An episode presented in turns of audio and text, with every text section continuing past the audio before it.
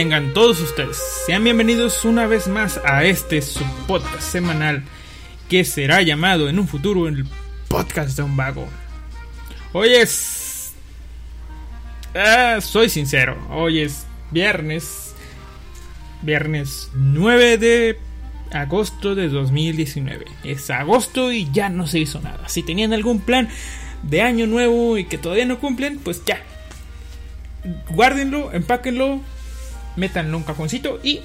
No, no, no. Escríbanlo y. Para. ¿Qué será? Para enero, 1 de enero, lo abren y. Este es mi propósito de año nuevo.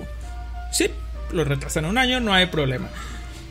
Soy Alistair y bienvenidos una vez más, como ya les dije, a el podcast de un vago, transmitiendo a todos ustedes a través de la radio Japanex, japan-del medio next.blogspot.com y también a través de Foro Anime, foroanime.net. Todo esto es gracias a la radio Japan Next. Contenido inteligente para gente astuta. Sí, al fin me sé la, la ¿cómo se llama? Al fin me sé el eslogan o algo así. A ver, tengo problemas para entrar a una página que quiero entrar. Vaya. Ok, bueno. En noticias más importantes.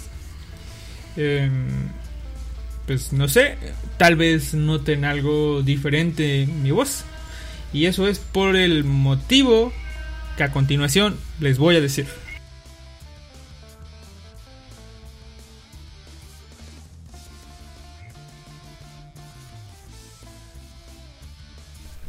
Y el motivo es este. Estaba usando por muchos... ¿Qué serán? Pues por durante la mayoría de los podcasts anteriores, es decir, los programas anteriores, estuve usando un micrófono de este tipo. Sí, como les venía comentando desde la semana pasada. Em, pues tuve un pequeño incidente con el micrófono que usaba. Que es uno básicamente similar a este. Con los el micrófono de los auriculares que uso. Em, pasó que como compré uno para hacer podcast, eh, se jodieron, ¿no? Y como lo uso también para hacer llamadas telefónicas, pues me tuve que comprar otros que es similares a estos. No el mismo modelo, pero eh, en cuanto a especificaciones de micrófonos son lo mismo. Solamente cambia de color. Ahora es color azul porque quise algo de color azul.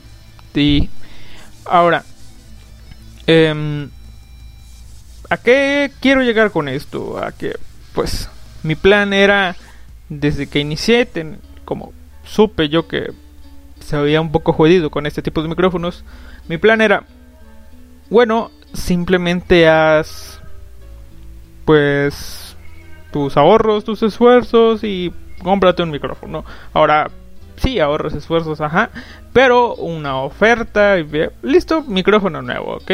Así que lamentablemente no está, bueno, sí está presente, pero no lo puedo usar porque ya no sirve el micrófono para darle las las ¿cómo les diré? las gracias de irse, es decir, hola señor micrófono, adiós señor micrófono. No puedo decirle eso al señor micrófono eh, usándolo, pero sí se les puedo decir usando, digo, usando a su hermano gemelo, por así decirlo, gemelo malvado. Adiós, micrófono, despídete de toda esta tu querida audiencia. Ahora, se preguntarán por qué diablos estoy haciendo esto usando el otro micrófono. Pues, una, para que vean la diferencia de, como les digo, la diferencia de calidad de audio. Y otro, porque un jodido ruido de fondo estaba invadiendo eh, la transmisión. Y este micrófono que según yo ya no voy a usar, pero no, sí, el carajo. Habrá una que otra vez donde sea necesario usarlo. Eh, pues no capta esos sonidos. Ahora, si me permiten, volvemos al micrófono de antes. Al micrófono con el que empezamos la transmisión. O sea, con el que comenzamos el podcast. Si ustedes entienden, ustedes entienden. Ah, permítanme hacer un momento el cambio.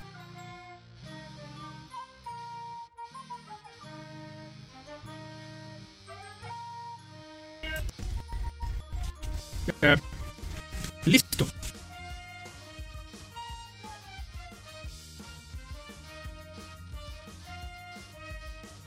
Listo. Les quería enseñar el cambio con respecto al Voice Emitter, que es el programa extra que tenemos que usar. Pero la cuestión es que mm, no sé si alcanzaron a apreciar que se son unas pequeñas fallas que tengo con el micrófono, pero que no sé solucionar y según yo se tiene que oír bien, pero no, así que como no hay nadie que me mm, secunde en el chat, pueden ingresar al chat cuando esté en vivo en Japan Next, o sea, Japan next.chatango.com. Déjenme hacer el intento una vez más de poner el micrófono como se debe, con las configuraciones óptimas.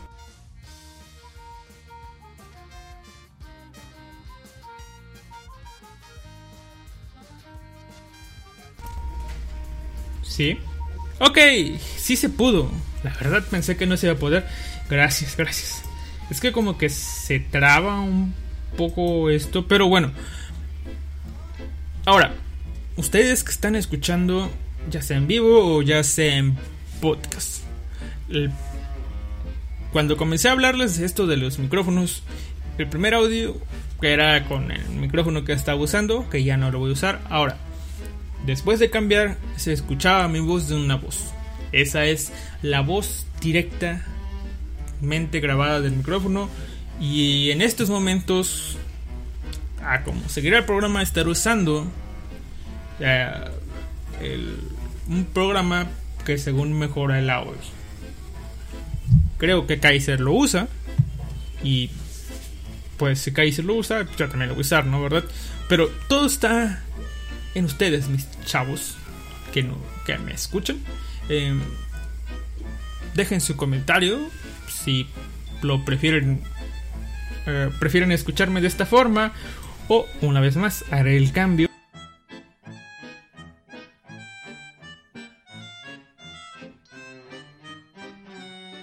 o si prefieren escucharme de esta forma.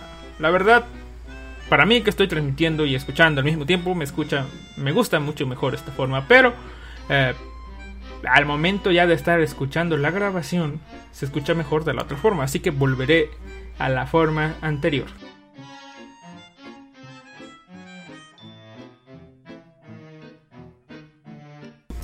Y ahora sí, seguimos con nuestro programa habitual, que en esta ocasión tenemos preparado un programa de nada, absolutamente nada, como ya viene siendo costumbre desde unos podcasts atrás. Así que me las tendré que ingeniar para pues para llegar a ustedes, para captar su atención, ¿verdad? Pero esto mm, tiene que ser de la siguiente manera, ¿verdad? Primero, una noticia que vino a sacudir el Telegram hace unos... Mm, en sí sería... ¿A cuánto estoy diciendo esto? Hace unas horas, ¿verdad? Son dos noticias. Una, ya por encabezado, arrestan a un hombre por amenazar con incendiar las instalaciones de Square Enix. Ya saben, hay gente bromeando con vamos a quemar Kadokawa no sé si Lux sea alguien que diga vamos a quemar Kadokawa, pero conozco o tengo un amigo que dice eso, vamos a quemar Kadokawa. De hecho, cuando quemaron Kiwani, al primero que llamé fue a él.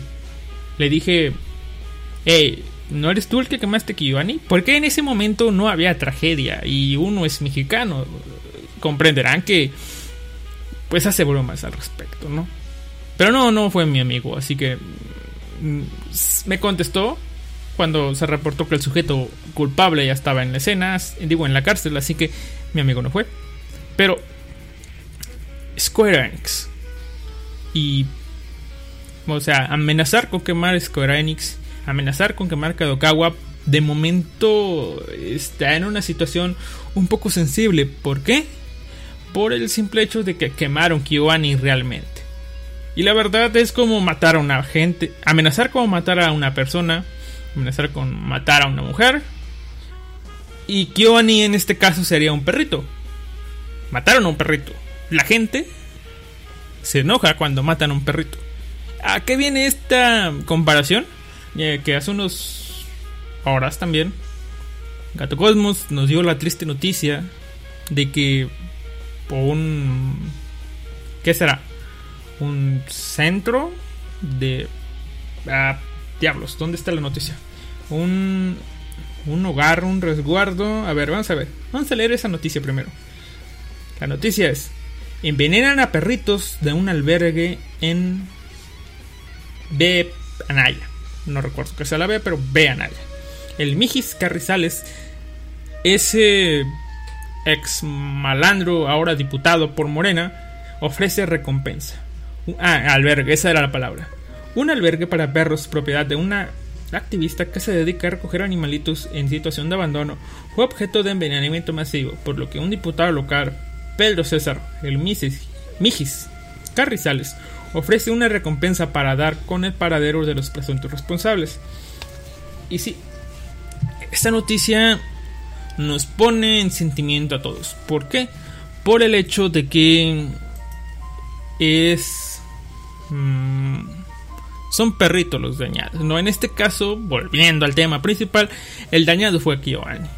Un estudio al que mucha gente le tiene cariño y pues sí, aunque veíamos como gracioso quemar Square Enix y ahora quemar Kaokawa, pues ya una vez que se quemó Kyoani, pues hacer bromas, al menos por ahora no está bien. Pero es Japón y esto tal vez no fue una broma. Leamos la noticia. La policía de Shinjuku, Tokio, reportó el arresto de un hombre de 40 años, trabajador de la industria de entrega, que presuntamente digo, por presuntamente enviar una amenaza y por obstrucción forzosa de negocios a la desarrolladora de juegos, Square Enix. Según los hechos, el hombre envió un mensaje amenazante a la compañía, con sede en Shinjuku, a través del formulario de consulta de su sitio web el pasado 23 de julio. ¿En serio? Face, palm. A ver, envías una, una ¿Cómo se llama? Una amenaza a través del formulario de un sitio web. Aquí tengo dos cosas. Una, ¿por qué? Puedes matar algo más artesanal, escribir una carta con tu puño y letra o mínimo teclearla, imprimirla y mandarla por correo o por paquetería o dejarla ahí y te vas corriendo. Pero usar el formulario de contacto, ¿en serio? Y dos, al parecer sí revisan el formulario de contactos. 23 de julio. Unos días más tarde, pero lo revisan, que es lo importante. Los hechos. Según el reporte de la policía, el hombre exigía la devolución del dinero invertido en un juego en su mensaje, así como amenazaba con repetir el incendio en el primer edificio del... a ver, a ver, a ver. Eh, suena tan estúpido que me trabé a leerlo. Así como amenazaba con repetir el incendio en el primer edificio del estudio de animación Kyoto Animation del pasado 18 de julio, pero en las instalaciones de Square Enix. Sí, esta nota está redactada simplemente por el hecho de que quemaron el estudio de Kyoto Animation, pero bueno, según los informes, el hombre admitió a la policía que estaba enojado después de haber perdido dentro del juego y decidió enviar la amenaza. La policía señaló que el juego en cuestión es un juego para smartphones, o sea, un jodido gacha, y declaró que después de un allanamiento a la casa del hombre no se encontró gasolina, cualquier material relacionado. Otros incidentes similares. La policía arrestó a un hombre de 25 años, empleado de un hogar de ancianos, el pasado 29 de marzo por enviar una amenaza a Square Enix. En el mensaje el hombre amenazaba con asesinar a todo el personal de la compañía. Adicionalmente, la policía arrestó a un trabajador de despacho de 63 años en Sapporo, Hokkaido, por enviar una amenaza referenciando la tragedia de Kyoto Animation a través de la aplicación Line y redes sociales en julio. El sospechoso presuntamente envió el mensaje a su ex superior, un empleado de un hogar de ancianos de 36 años, a través de Line. El pasado 25 de julio, el mensaje decía: Voy a vengarme. Quizás será la versión de Kokayo de Kioni. La policía reportó que el sospechoso admitió haber enviado el mensaje de venganza, pero añadió que lo hizo como una broma. Según informes posteriores, el hombre había sido despedido de su trabajo en el hogar de ancianos en junio debido a una mala actitud laboral. Eh, sí, parece que eh, eso de Kioni está dejando una marca en Japón. Ahora, déjenme ver un poco para la noticia. Ok, mm, parece que Anime Planet, la página que les comenté que sirve para llevar un registro de tu anime visto y de tu manga leído, ha tomado medidas, pues, de... Gracias por ese ruido. Gracias. Bueno, ha tomado medidas por su irrupción de seguridad, o sea, por su por haber comprometido haber recibido un ataque en 2016, ¿no? ¿Ok? Yo ya había cambiado mi contraseña, pero ahora me piden que cambie mi contraseña de nuevo. Eh, sí, y si no la cambio, no puedo acceder a la página y yo quería acceder a la página en estos momentos. Ahora, no tengo ni jodida idea de cómo poner pues esto, así que mm, veamos, voy a tener que usar una contraseña temporal que haré en estos momentos. Lo siento, son esto es en vivo, gente, como dice Kaiser. Esto es en vivo. Y ahora, como detalle adicional a esta noticia, sabrán ustedes, y si no, se los hago saber desde, desde este momento, que en Japón em, la cuestión de las amenazas es una cosa seria, ¿no? Porque si... Bueno, les voy a añadir ejemplos. No recuerdo bien, así que puede que esté em, no tan no tan seguro, o sea, no sea información fidedigna, pero em, hubo varios hace unos años, o bueno, supongo yo que seguirá pasando, digamos que un tipo común y corriente, ¿no? Un tipo llamado... Ah, no sé, llamémoslo... Llamémoslo Shinji para estar a toque a estas épocas, ¿no? Resulta que Shinji es un chico de 16 años, común y corriente, tiene los amigos necesarios para sobrevivir en el colegio, va a la escuela, pero tiene a unos sujetos llamados no sé, Kurokawa, eh, este, no sé, díganme un nombre de chico malo, no sé. Bueno, está Kurokawa y Misotane. Sí, son dos tipos malos, dos macuarros de la escuela que siempre lo molestan. Le hacen calzón chino, le pegan, le dicen feo o cosas así, ¿no? Y un día resulta que Shinji, nuestro pequeño Shinji, conoce las redes sociales. Con ese Twitter se hace famoso. No tan famoso, ¿verdad? Pero consigue su público ahí. Entonces, va narrando su... Hoy comí con... Con Sakura-chan. Escribe. Ta, ta, ta, ta, ta, ta, Escribe. Y hace su diario en Twitter como japonés promedio. Después un día recibe un acoso tremendo por parte de Kurokawa y Mizutani. Un calzón chino que le deja las nalgas. Ya saben, se las dejan mal. Le echan caca de perro, lo apedrean, no sé, le hacen cosas de macuarro japonés a Shinji. Entonces Shinji llora, se va a su casa como un tremendo marica que es. Y oh, agarra Twitter y Kurokawa y Misutani de la clase 12. Los voy a matar. Sí, prepárense para mañana. Voy a agarrar mi cuchillo y los voy a matar. enviar. Publica eso y listo. No pasa nada. Al día siguiente, él obviamente no lleva un cuchillo a la escuela. No va a hacer nada de lo que escribió. Pero Tocan a su puerta. Estimada madre de Shinji, venimos por Shinji. Tenemos una denuncia y pues lo vamos a llevar a la cárcel. Los padres de Kurokawa y de Mizutani Kun están muy sorprendidos por la actitud de su hijo. Los amenazó.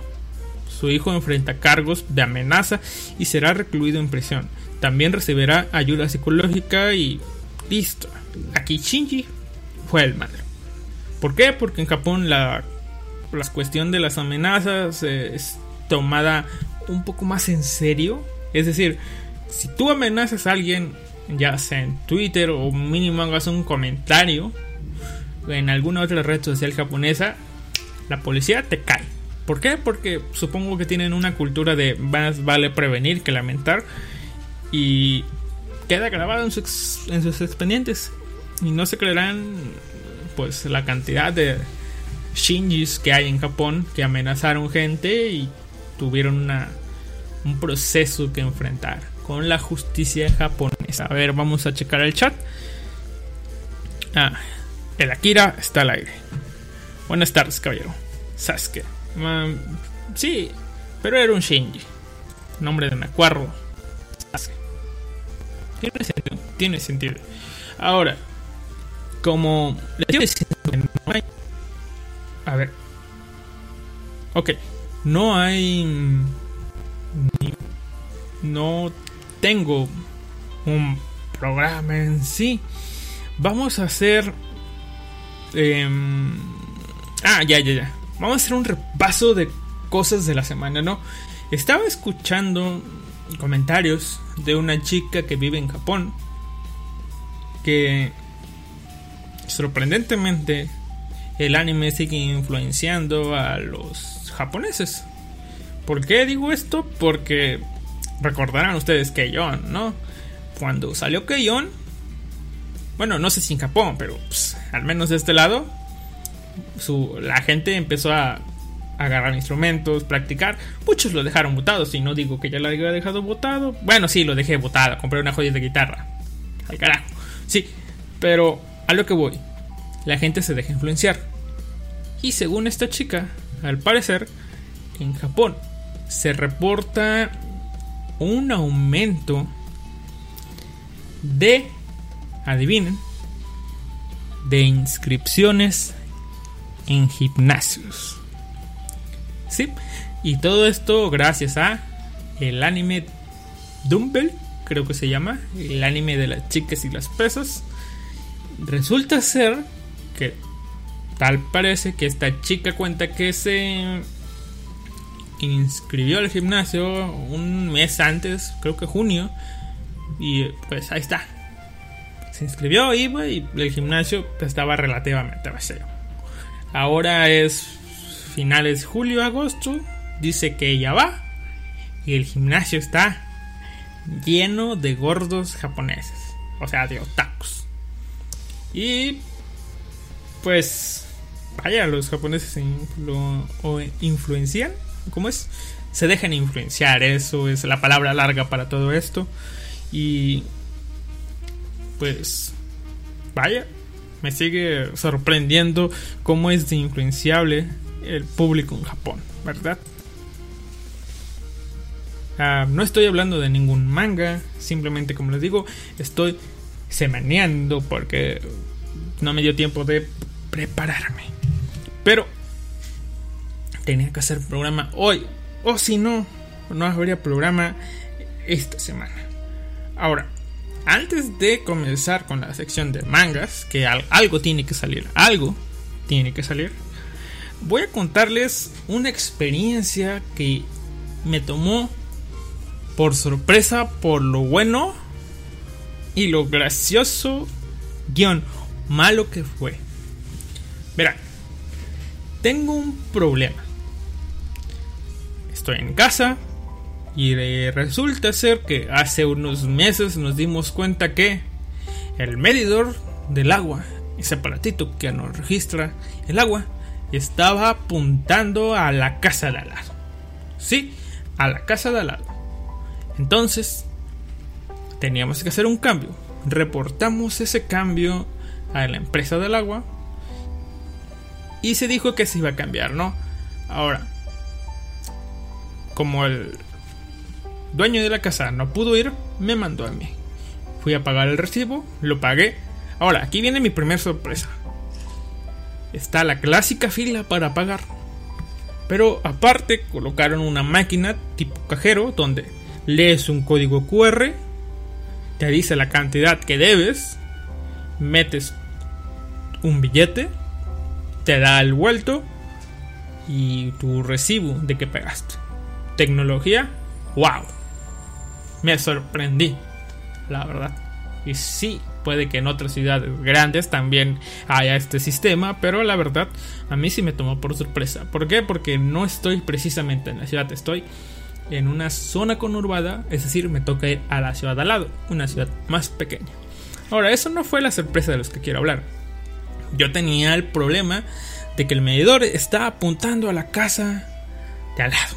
Así que simplemente tenía que hacer un recordatorio. Oiga, pueden ir a desconectar y conectar correctamente. Por favor.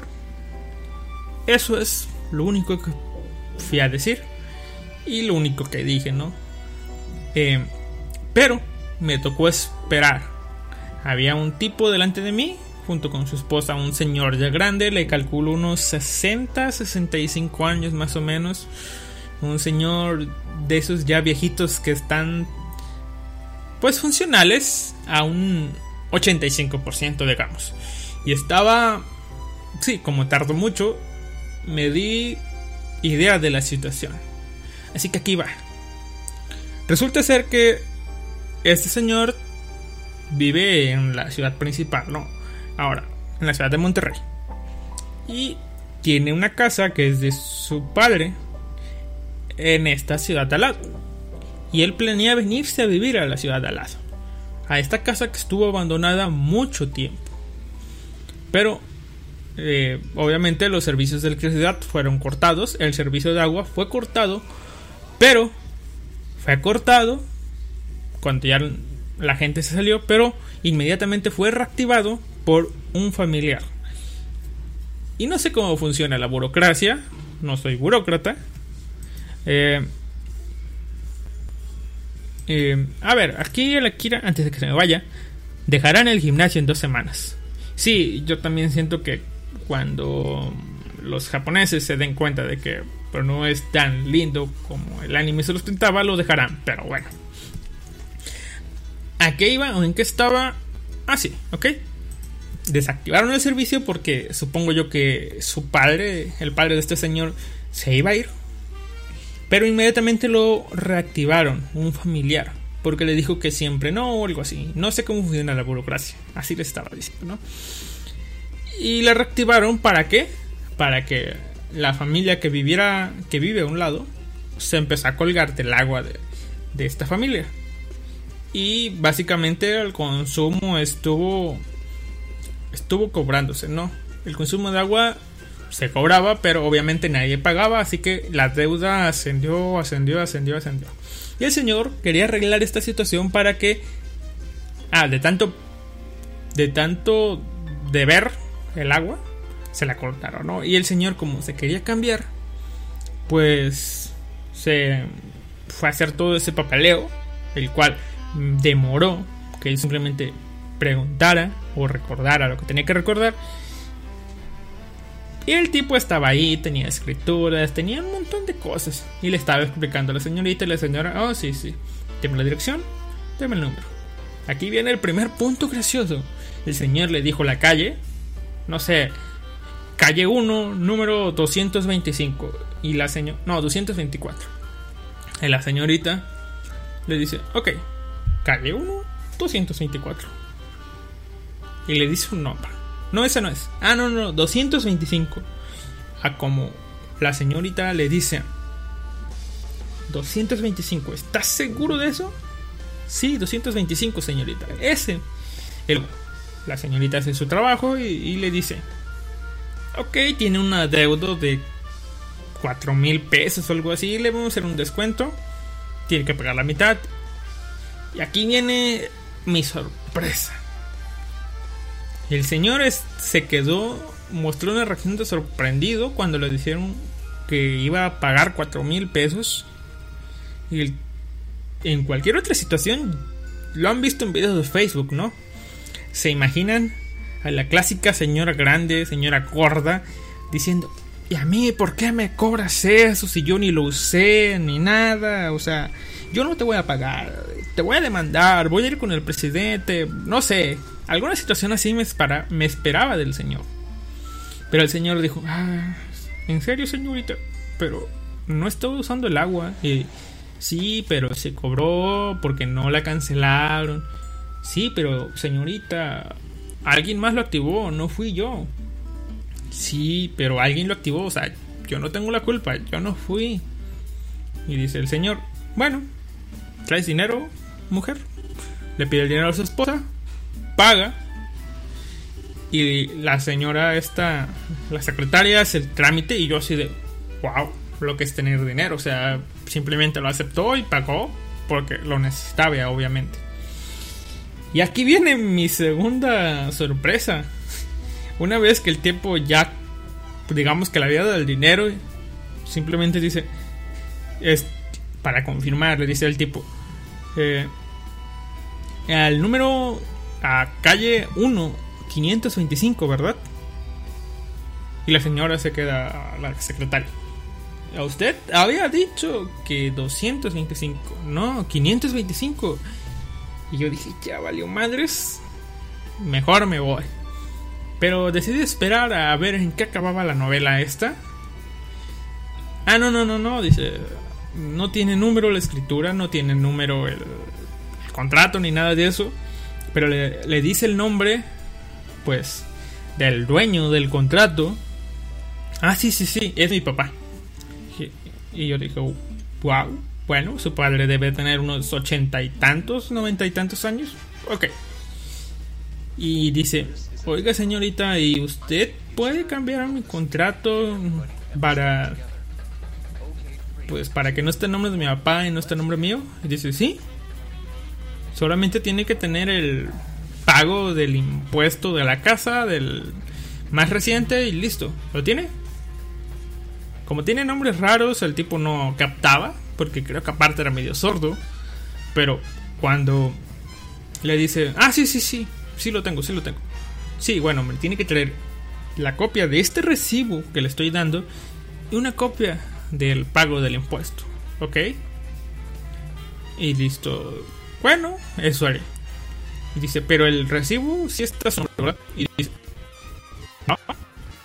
Eh, el recibo. A ver. Ah, se empezó a trapar esto. Vamos a ver.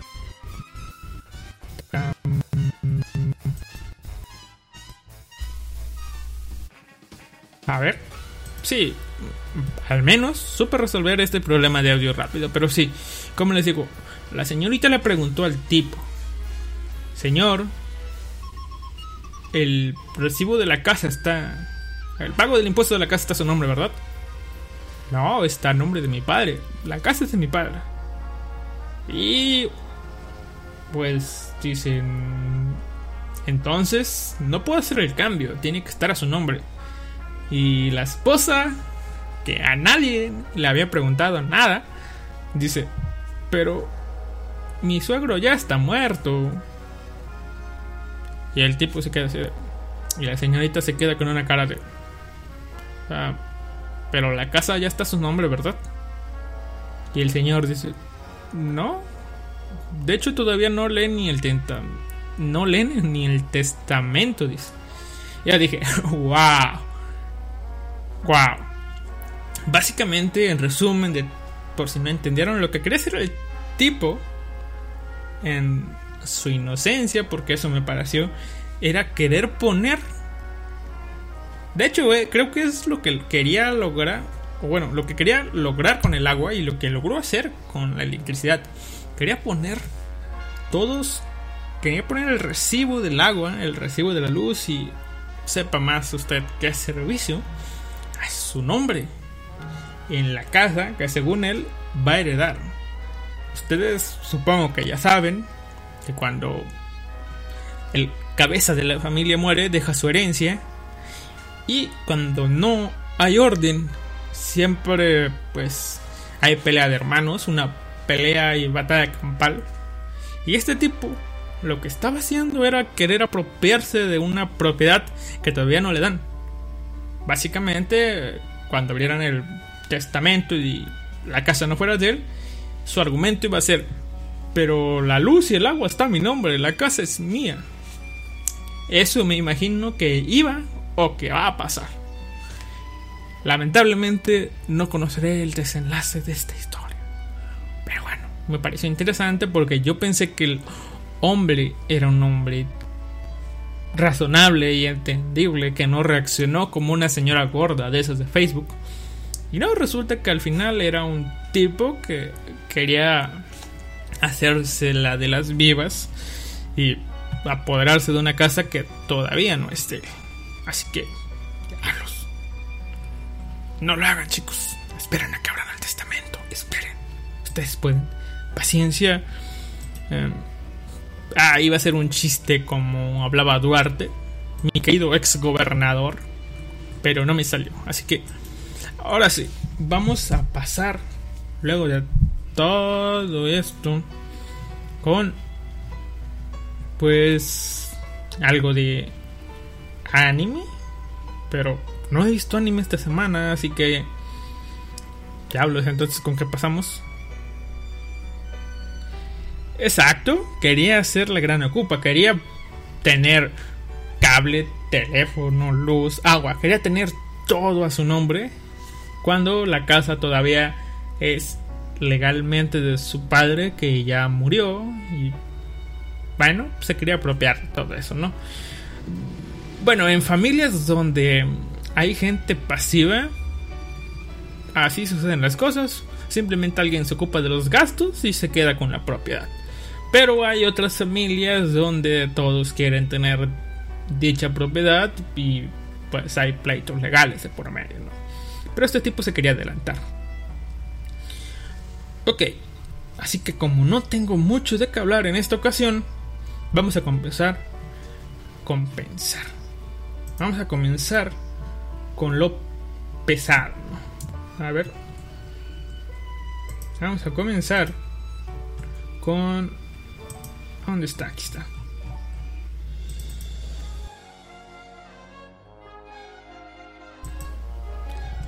Quería poner el opening, pero no me salió, así que vamos a comenzar con Katsute Kami Data Keda Monutachi E, el episodio de esta semana.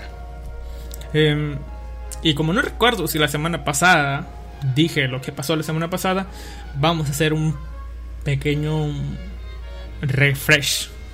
Este anime va de encarnados, listo, listo, listo, listo. Y la semana pasada tuvimos que llegaron a un pueblo donde estaba una gárgola atacando. Atacaron a nuestro protagonista, casi lo matan. ¿Por qué? Porque apareció su enemigo mortal, Caín, el tipo que balaseó a su mujer o a su interés amoroso, digamos, ¿no? Al interés amoroso de nuestro protagonista. Le dio un tiro en el en el abdomen. Y este tipo pues se logró sacar la bala, pero quedó muy débil. Y justo cuando había logrado ya vencer a la gárgola, eh, este tipo Caín toma de rehén a Shal, es decir, al acompañante de nuestro prota, mediante el uso de la chica araña. Apareció la chica araña la chica araña, esa que yo quería que apareciera, básicamente estoy haciendo un check a los monstruos que ya quería ver. Ya apareció la chica araña. Y, el diseño es algo raro. ¿Han visto ustedes a las Monster Girl, no? ¿Han visto el diseño? Ah, mire, está sonando el opening de Queda Monotache. Pero bueno, como les iba diciendo, una aracne, como la conocía yo, era el cuerpo de una araña, es decir, el abdomen, la parte trasera, las ocho patas y en lugar de una cabeza de araña era la parte del tronco, el pecho, los brazos y la cabeza de una mujer. Esa es una aracne para mí. A veces en lugar de brazos tiene dos brazos de araña, pero sigue siendo el cuerpo de una mujer y el resto del cuerpo de una araña. Esta chica araña es diferente es... Imaginen el cuerpo de una araña gigante, incluido cabeza de araña, o lo que pareciera ser una cabeza de araña, eh, también el abdomen, las patas y saliendo de lo que se supone que sería una cola, está el cuerpo de la chica. Está el tronco, el pecho, los brazos y la cabeza de la chica. Se ve muy bien la chica, o sea, el diseño de la chica, porque básicamente no lleva ropa, simplemente son, supongo que tejido arácnido, que le cubre los pechos y se ve sexy. Pero si le das el paneo a la parte de abajo, está la cabeza de la araña haciendo eh, la clásica tenaces con lo que se supone que sería su boca y se ve raro. Así que es un diseño algo peculiar para una aracne, pero está bien, es original el diseño, no lo había visto, me gustó. Pero no deja de ser raro, por más extraño que parezca. Uy, el Akira nos comenta que no ha visto anime ni esta semana ni la anterior y va atrasado con los mangas. Sí, yo igual. estuve estresado al- por que ciertos pedidos, incluidos el micrófono este que estoy usando, no llegaban. Estaba tan al pendiente que estaba básicamente más al pendiente de que tocaran el timbre que de las cosas que hacía. Así que no vi mucho anime, solamente los animes de temporada, los pocos que estoy viendo, ¿no? Ahora, siguiendo con la historia, eso fue lo que pasó la semana pasada. Capturaron a Shal, Caín, Caín, la chica araña y, como todo buen villano del anime, Caín, un vampiro, un encarnado que es un vampiro, va acompañado de su respectiva lore. Eso le da puntos a este villano. Un buen villano, sombrero de copa, traje elegante y su lore. Con un vestido de época. Una. Un diseño de personaje. Pues a lo que da. Su actitud ya es otra cosa, pero su diseño es traje, sombrero de copa, pelo largo, un tipo elegante para ser un vampiro y su loli. Bravo. Ahora, se llevan a Shal y citan al tipo este a una fiesta. Yo pensé que era una alegoría eso de fiesta, pero no, literalmente lo citaron a una fiesta. Ahora, ¿qué pasó en el CAP de esta semana? Afortunadamente para nosotros, dejamos el formato de monstruo de la semana, que puede gustar o puede no gustar, pero lo dejamos para seguir con la historia que teníamos. Aquí les voy a ir compartiendo mis sentimientos con este capítulo que yo aprecio a este autor. ¿ok? Le tengo estima por estar haciendo el manga de Kekun Yubiwa Monogatari. Pero aquí yo sentí. Ok, lo repito, no me gusta hacer comparaciones, pero aquí yo sentí que este tipo estaba robando a mano alzada. Es decir, presta de acá, presta de acá, presta de acá y de acá. Azúcar, flores, muchos colores, sustancia X y quedó mi capítulo. Sentí que pasó algo de ese estilo. Vamos, ¿qué pasó? Resulta ser que el tipo despierta al día siguiente, está inconsciente. El chiquillo que había metido a Shala en problemas salvó al sujeto, lo medio curó y el tipo se recuperó porque es un encarnado, factor de curación rápido. Y se da cuenta de que se llevaron a Shal. Así que su plan es rescatarla. A la fiesta, ¿no? Por otro lado, aparece ya lo que es... No un ejército, es un escuadrón. Digámoslo, un escuadrón de élite. De... Que está encargado de eliminar encarnados. Ahora, no sé por qué. No me pregunten. Supongo yo que la comparación no es válida en ningún motivo, pero me dio aires de ser esos escuadrones de soldados de Full Metal Alchemist. ¿Por qué? Por el pues porque son soldados, no simplemente eso. Me dio la impresión de que eran como tipos alquimistas. Básicamente, no son alquimistas, pero el, estar uniformados, eh, su disciplina, me dio me dio eso, ¿no? Ese aire europeo de los soldados, me dio eso. Y bueno, aquí viene, digo, ejército, listo. Muchos animes tienen ejércitos, pero a mí me recordó a los de Full Metal Alchemist. Ahora, seguimos.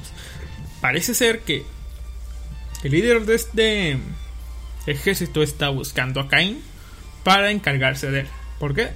No sabemos.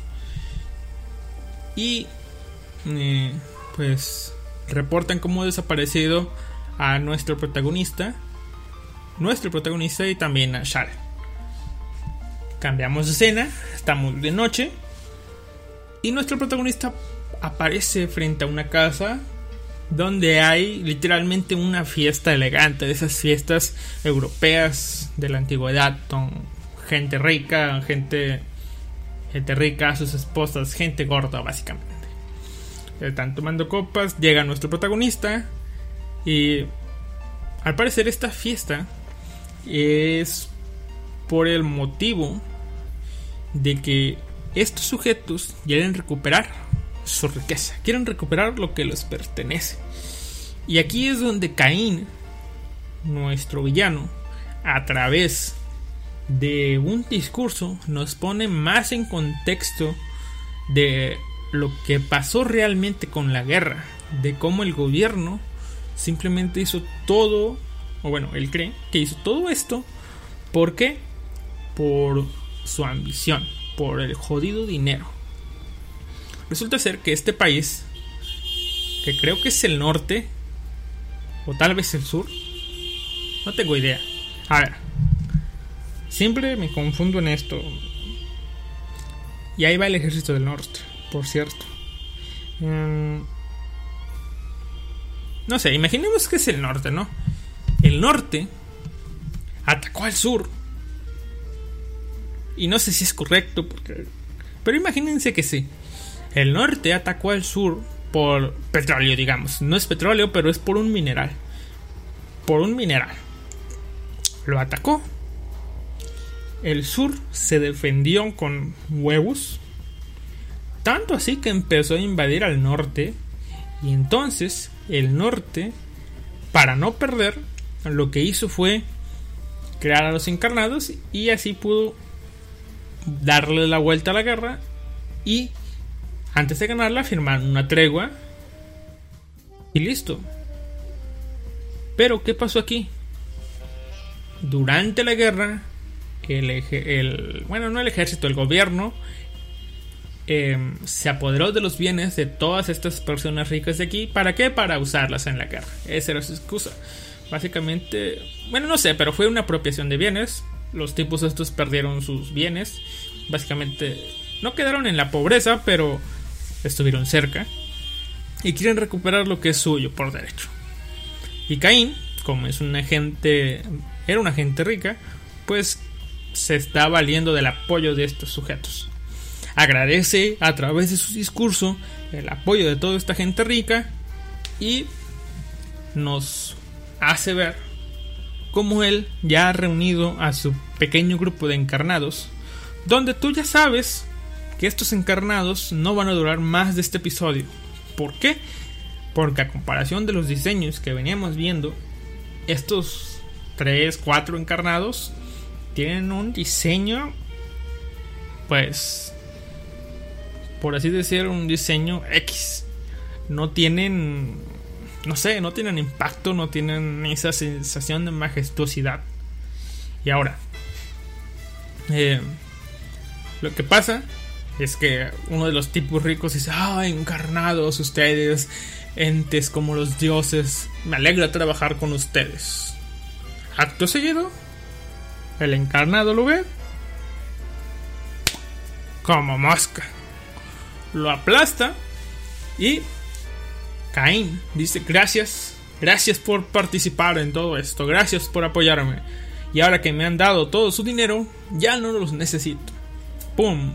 Los demás encarnados se dedican a exterminar a todos estos sujetos que estaban aquí, pero nuestro protagonista está ahí y decide atacar a todos estos encarnados para poder llegar a Cain.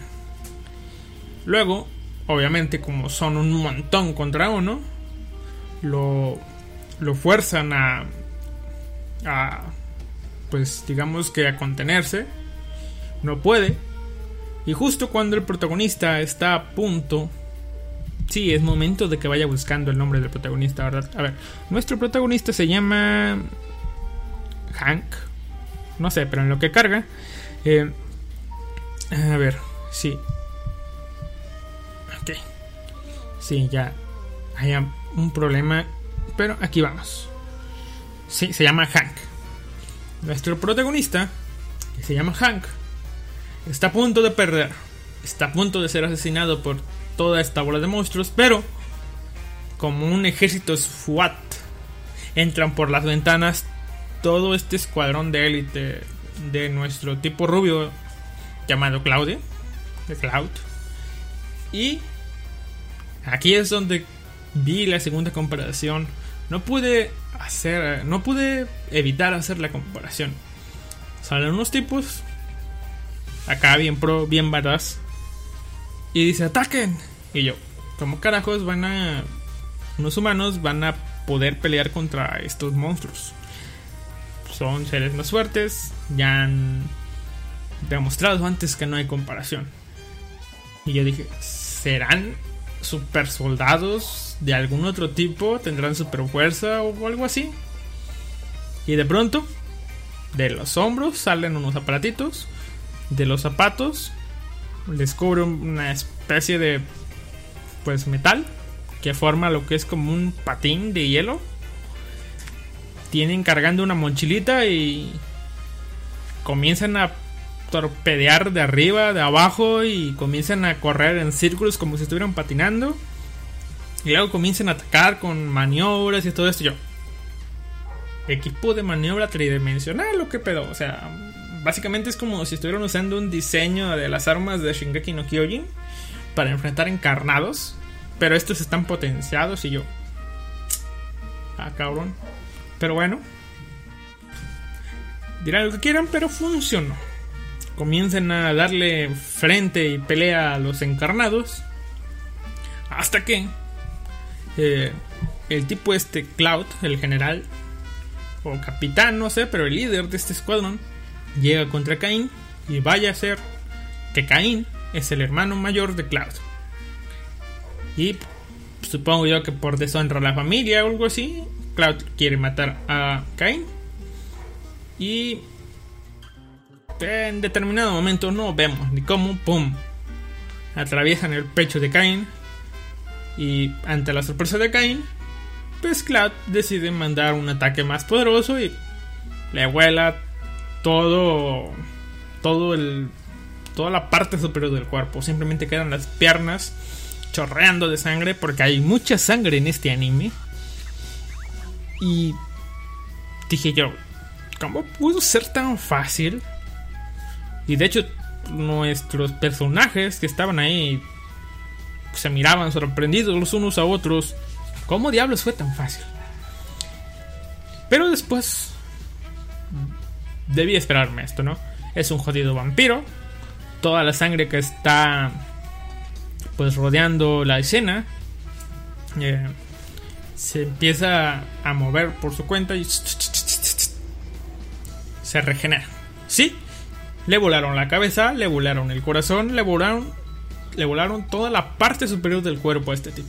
Se la desintegraron, casi que casi porque quedó sangre y pedazos.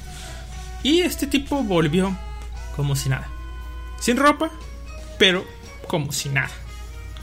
Así que se nos revela Caín, el encarnado más poderoso, casi Dios. El encarnado líder, el encarnado divino, el encarnado vampiro. Sí, porque hasta ahora parece que no nos habían dicho que era un vampiro, pero... Diablos, este tipo, al menos como lo muestran, está roto. ¿Ok? ¿Por qué? Porque a los vampiros, ¿cómo los matas? Cabeza, destacan el corazón. Y a este tipo le hicieron, si no eso, más. Y sigue vivo. Eh, algo así, pero este tipo es más extremo. Es magia, es. Es magia. Acá no hay tecnología. Hay tecnología, pero lo que fue fue magia. Así que recuerdo yo que en Val. No, en Valbrave era. Era algo místico, ¿no? La tecnología super avanzada. Pero. No sé. Como Valbrave. No lo veo. No lo creo. Pero sí. Y aquí viene la parte final. ¿Ok? Como todos están en shock de que Cain sobrevivió a ese ataque. Eh, pues Hank está en posición de ataque. Pero aquí aparece nuestra linda arañita. Y adivinen a quién trae. Obviamente trae la Loli. Pero trae a Shal en un bonito vestido de fiesta. La trae colgando, obviamente. Es una ren. Clásica postura de ren. Colgando de brazos. Y aquí es donde podemos ver que Caín por algún motivo le tiene un odio tremendo a Hank. ¿Por qué? Porque en el primer episodio le pegó un tiro a Hank y después, ante su pues imposibilidad de accionar, le dio un tiro a su interés amoroso. ¡Pum! No sabemos si la mató, pero le dio un tiro. ¡Pum!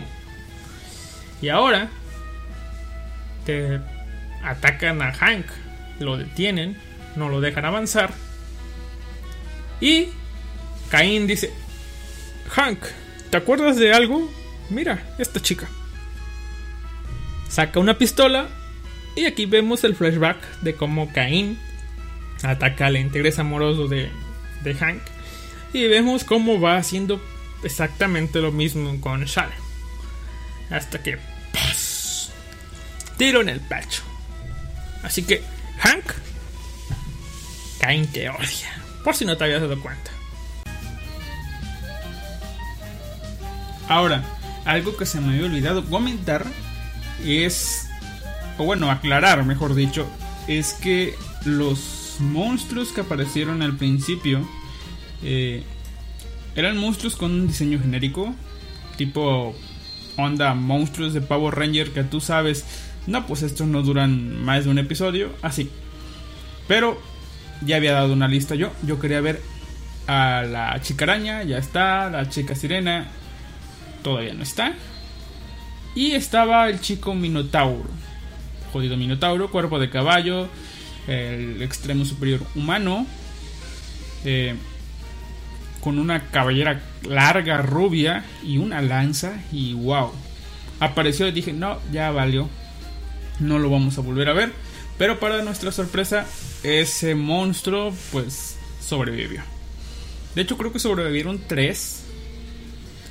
Si contamos con que la Loli es un monstruo y contamos a Caín, sobrevivieron cinco. ¿Ok? Caín, su Loli, la chica araña, un hombre lobo, me parece que sobrevivió. No, no, quiten el hombre lobo, no estoy seguro. Creo que no. El Minotauro y un- una cosa como con armadura. ¿Ok? Esos eran los que sobrevivieron. Probablemente los veamos en los siguientes capítulos. Volviendo a como estábamos. Caín le dio un tiro a Shal.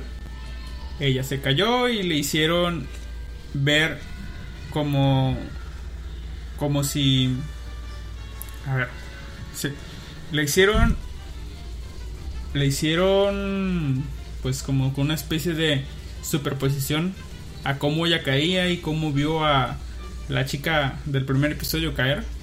Y entonces Hank qué hace simplemente entra en lo que conocemos eh, como un rage salvaje, una ira tremenda, grita, "Ah", ya saben, ese clásico grito anime con mucha potencia.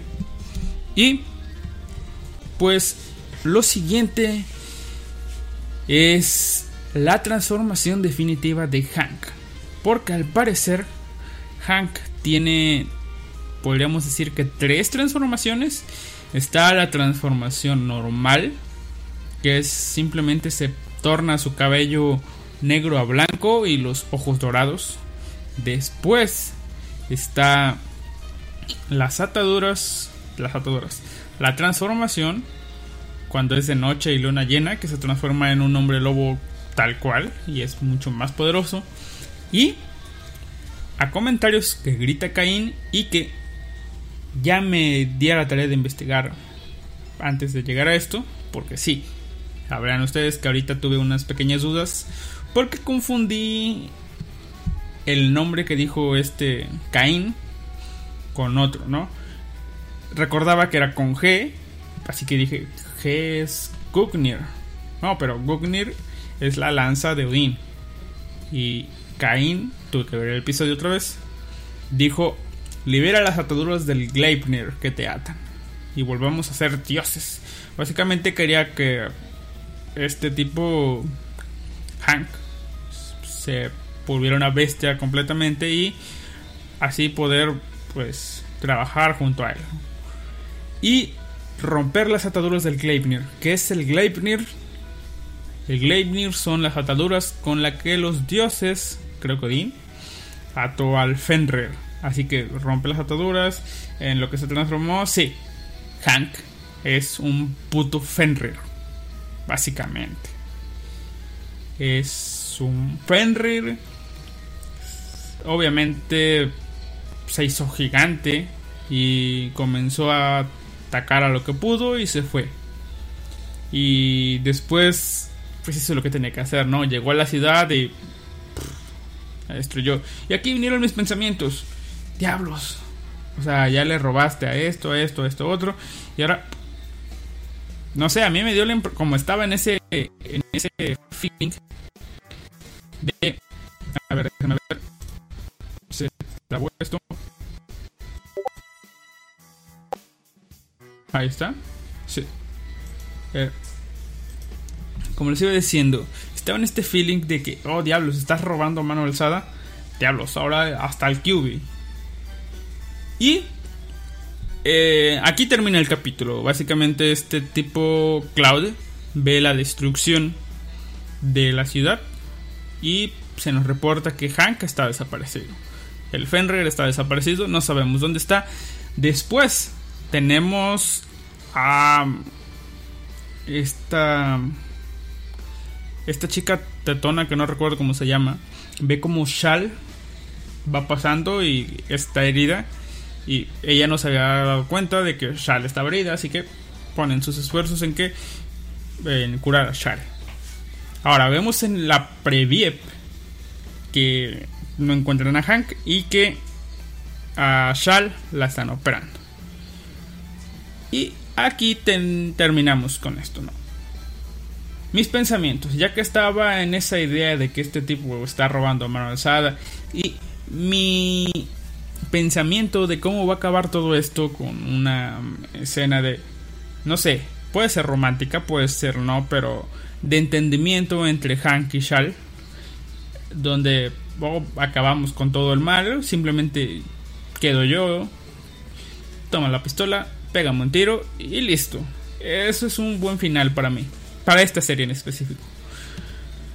Pero, tomando en cuenta el opening que nos muestra al ejército de Cloud rodeando a un dragón, queriéndolo atacar, y teniendo en cuenta que en la serie el dragón nunca se enfrentó al ejército, o al menos a ese escuadrón, porque fue asesinado por Hank.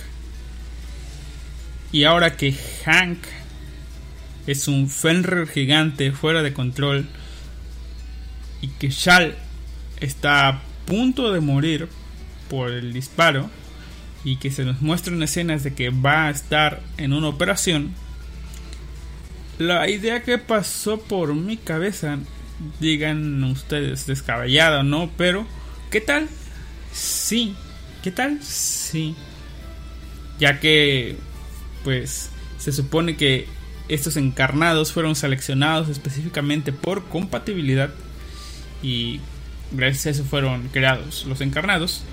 ¿Qué tal si Shal es compatible y ven que va a morir y el único medio posible, la única alternativa que ve, en este caso la chica rubia, es convertir a Shal en una encarnada y pues, es hija de su padre, su padre es un dragón.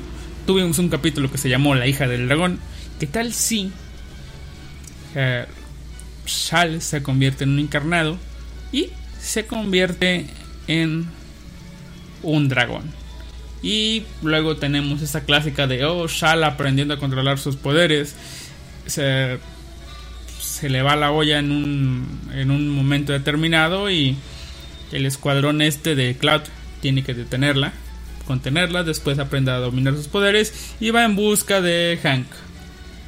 Y terminamos como pues, me lo imaginé al principio, ¿no? Sí, podría estar contando una posibilidad, pero es Japón. Puede que sí, puede que no, no sabemos.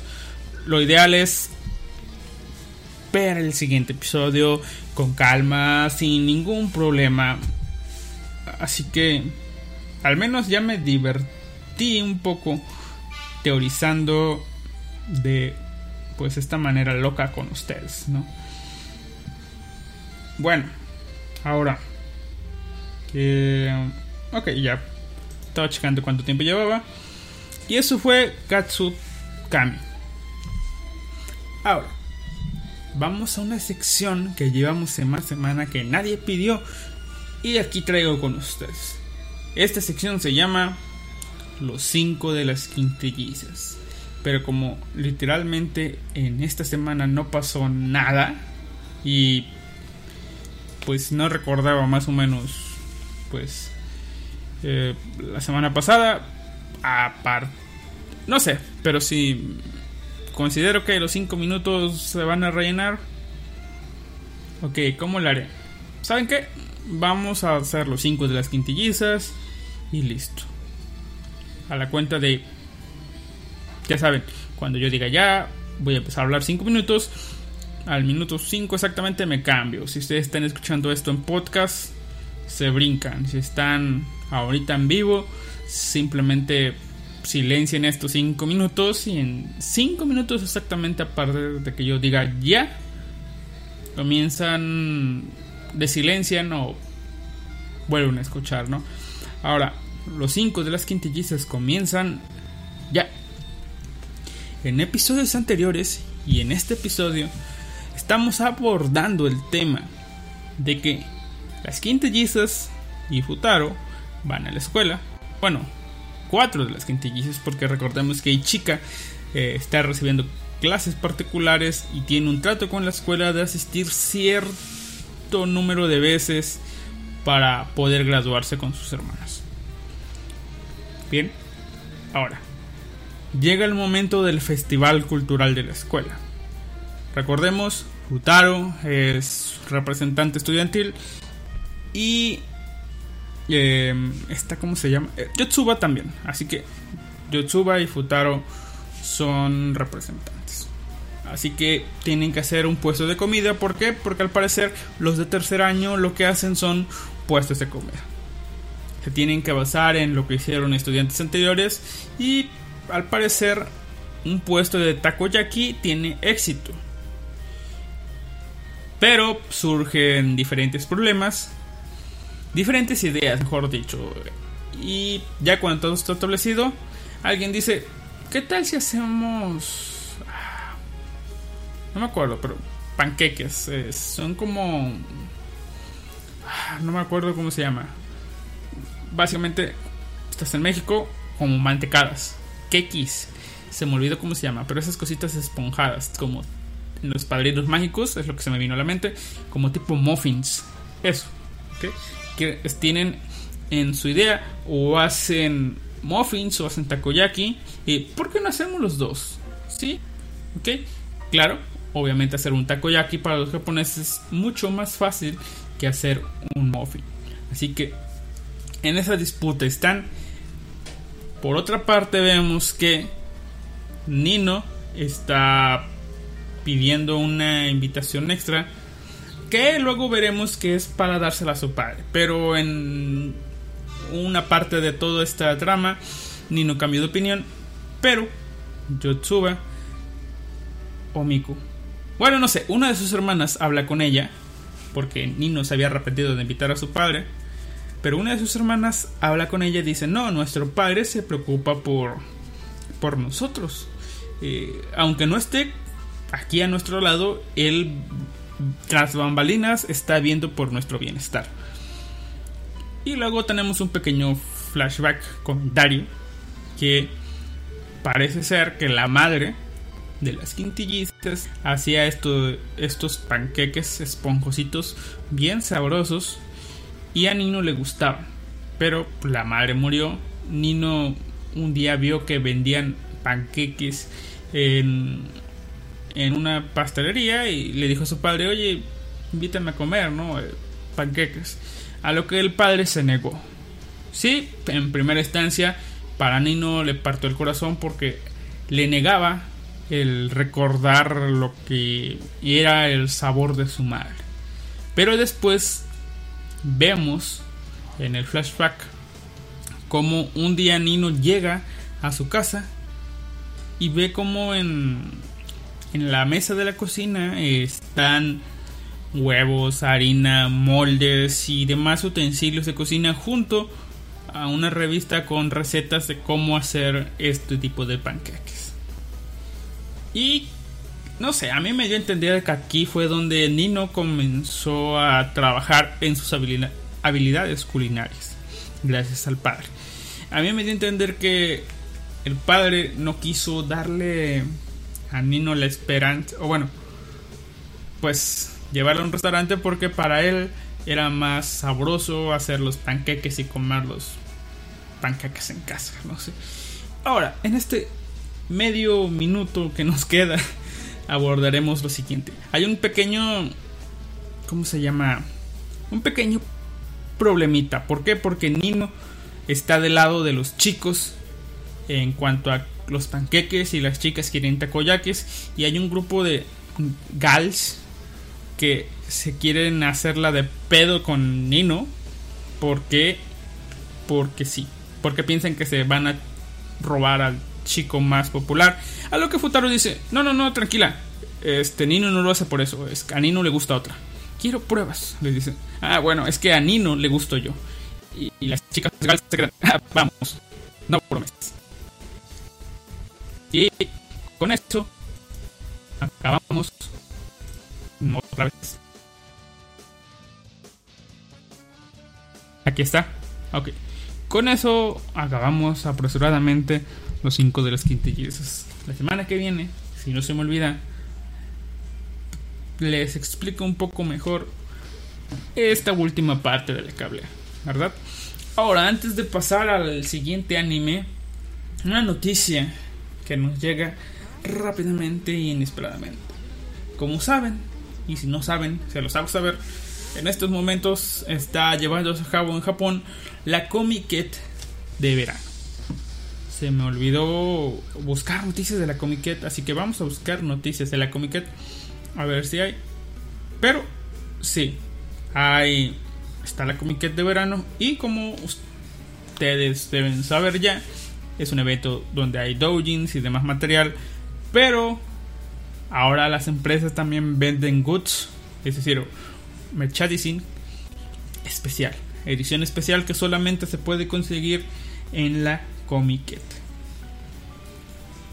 Bueno, pues las quintillizas estuvieron presentes para vender merchandising ahí. Y em, pues, ¿cómo les diré? Pusieron a la venta entre varias cosas. Pusieron sus dakimakuras, o sea, una dakimakura de cada quintilliza. Varias, no sé cuántas venden, pero vendieron. Estuvieron a la venta, disponibles. Pero se vendieron como pan caliente. Esa es la noticia.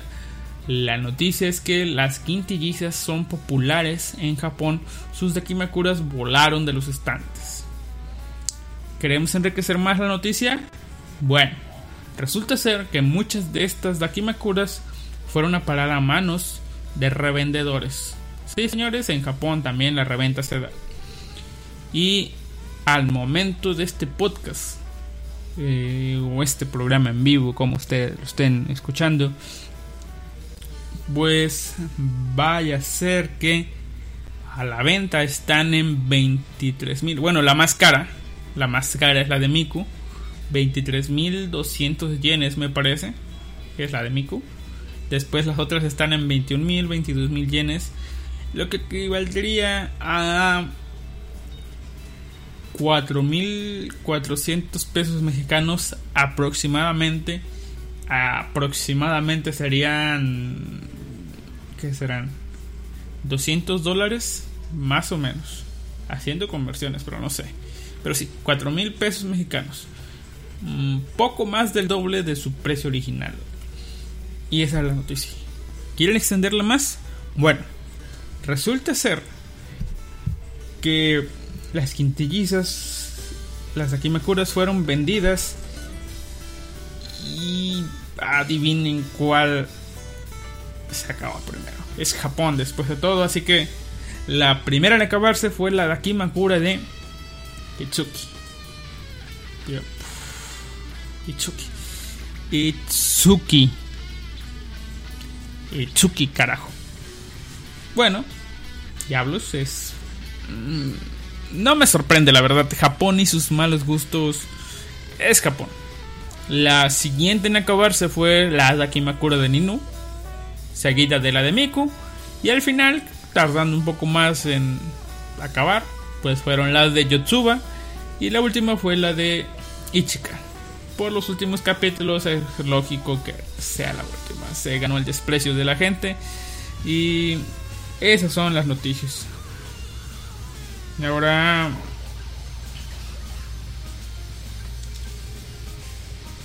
A ver, esas son las noticias. A ver, vamos a ver si hay más noticias. Pues creo que no, esas eran las noticias.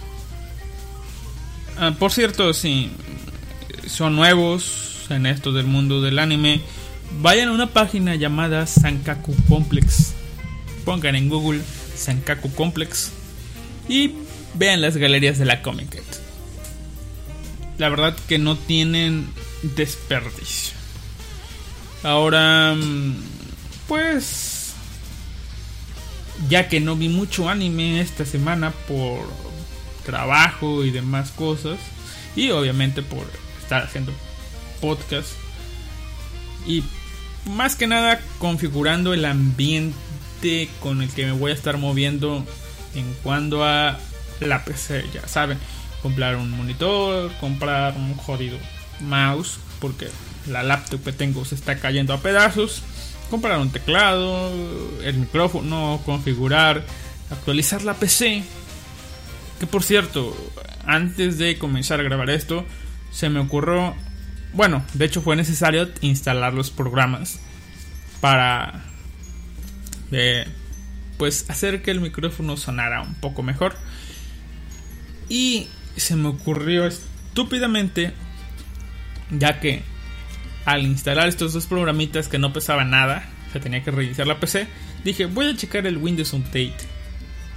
Y oh, había dos actualizaciones, las, las instalé y me pedía reiniciar, reinicié y oh sorpresa, la jodida PC estuvo como casi tres horas iniciándose. ¿Por qué? Porque se estaba actualizando el nuevo parche de Windows. Así que, chicos, recuerden si van a actualizar su PC, que sea en un momento donde no la van a ocupar.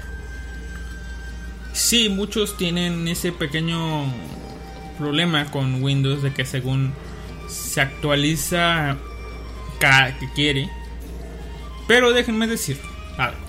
En esta ocasión fue una tontería mía. ¿Por qué? Porque al menos la versión que tengo de Windows, que es una de las más nuevas, la Windows 10, eh, tiene un pequeño botoncito que dice pausar actualizaciones. Así que pues, lo oprimes y determinado tiempo, pues no hay actualizaciones, no se actualiza nada. Así que apagas rápido, prendes rápido, no hay problema.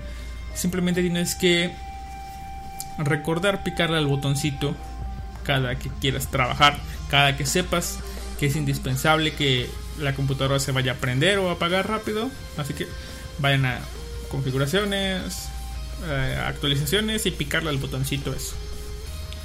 Bueno, ya que estamos centrados en ese tema, nos vamos a otro de los animes que vi esta temporada. Estoy viendo esta temporada. A ver, Ah, ya recordé. También veo otro, ¿no? Primera de cortito. Son Andesca. Vemos que una vez pasada la situación de medio depresión, pues las chicas de la isla atraparon a un lindo conejito. Y nos explican detalles importantes del conejo, como que, pues, tienes que desollarlo rápidamente. ¿Por qué? Porque aunque la carne de conejo y algunos otros animales también aguanta un poco antes de empezar a podrirse, la putrefacción, los órganos tardan menos, así que tienes que desollarlo y dejar pues solamente la carne. No tienen cuchillos, así que lo que van a hacer es hacer un cuchillo de piedra Nos explican los procedimientos, procedimientos razonables. También nos explican cómo desollar el conejo, por si no saben. Ahora que recuerdo... No, yo nunca he desollado un conejo. Pero sí he hecho los demás. No, desollar y quitar la piel es lo mismo. O sea, quitar los órganos, quitar la piel, no lo he hecho. Pero lo demás, de quitar la carne y eso, sí, sí lo he hecho. ¿Por qué? Porque el conejo es rico y la condición de mi madre para darme el conejo es ocúpate de él. De básicamente separar los huesos de la carne, pero lo valió. Sepan ustedes que lo valió. Y es rico, básicamente un momento, digo, un día tienen la oportunidad de probar el conejo, pruébenlo, sabe bueno. Ahora, volviendo a una andesca, el plan es hacer un hacer algo con la carne de conejo y nos muestran un, una manera de cocinar el conejo que básicamente la tipa está pues Oyosama dice, ah, yo una vez fui a Francia y con mi conejo. Se hace así, así, así, así. Y sorprendentemente se las arreglan para... Están en una isla, recuerden. Una isla desierta donde casi no hay nada. Pero la basura que aventamos al mar las está salvando. Botellas, cacerolas y demás cosas. Y hacen un conejo, comen conejo y listo.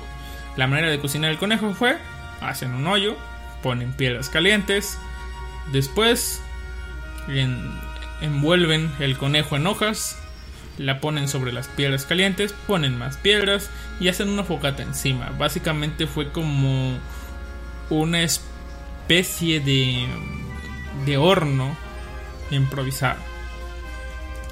Y se coció el conejo con el puro vapor. Y eso es andesca Básicamente no hubo mucho que hacer. Ahora. Ahora, ahora, ahora. Estoy volviendo con las muletillas. Pero disculpen ustedes, ¿no? Em, ok. Vamos con el último anime que vi esta semana. Y es un gran cambio, déjenme decir. A ver si encuentro la canción. Es un gran cambio el de... Creo que es este. No, este no es. Es un gran cambio. ¿Por qué? Porque recuerden, estoy viendo este anime gracias a métodos alternativos. ¿Por qué? Porque no hay medios legales para verlo. Estaba viéndolo a través de una página de streaming. Pero este año Arifureta. Sí, Arifureta. Estaba viéndolo a través de streaming. Pero la calidad era mala. Por eso yo les decía. No sé si entre que sea una mala animación o porque la fuente de video que estoy viendo es mala. No, ya conseguí obtener Arifureta mediante un fansub. Y sí, la animación los diseños, una vez que los ves a una calidad aceptable y pasas ese tiempo de acostumbrarte, sí, se ve bien. Eso o el capítulo 5 tuvo una animación mejor, pero sí, se ve bien. Arifureta está bien. Antes de seguir con todo el episodio, déjenme decir, terminé de ver el episodio y dije, sí, Arifureta, gracias, te perdono todas las aberraciones que has hecho hasta ahora.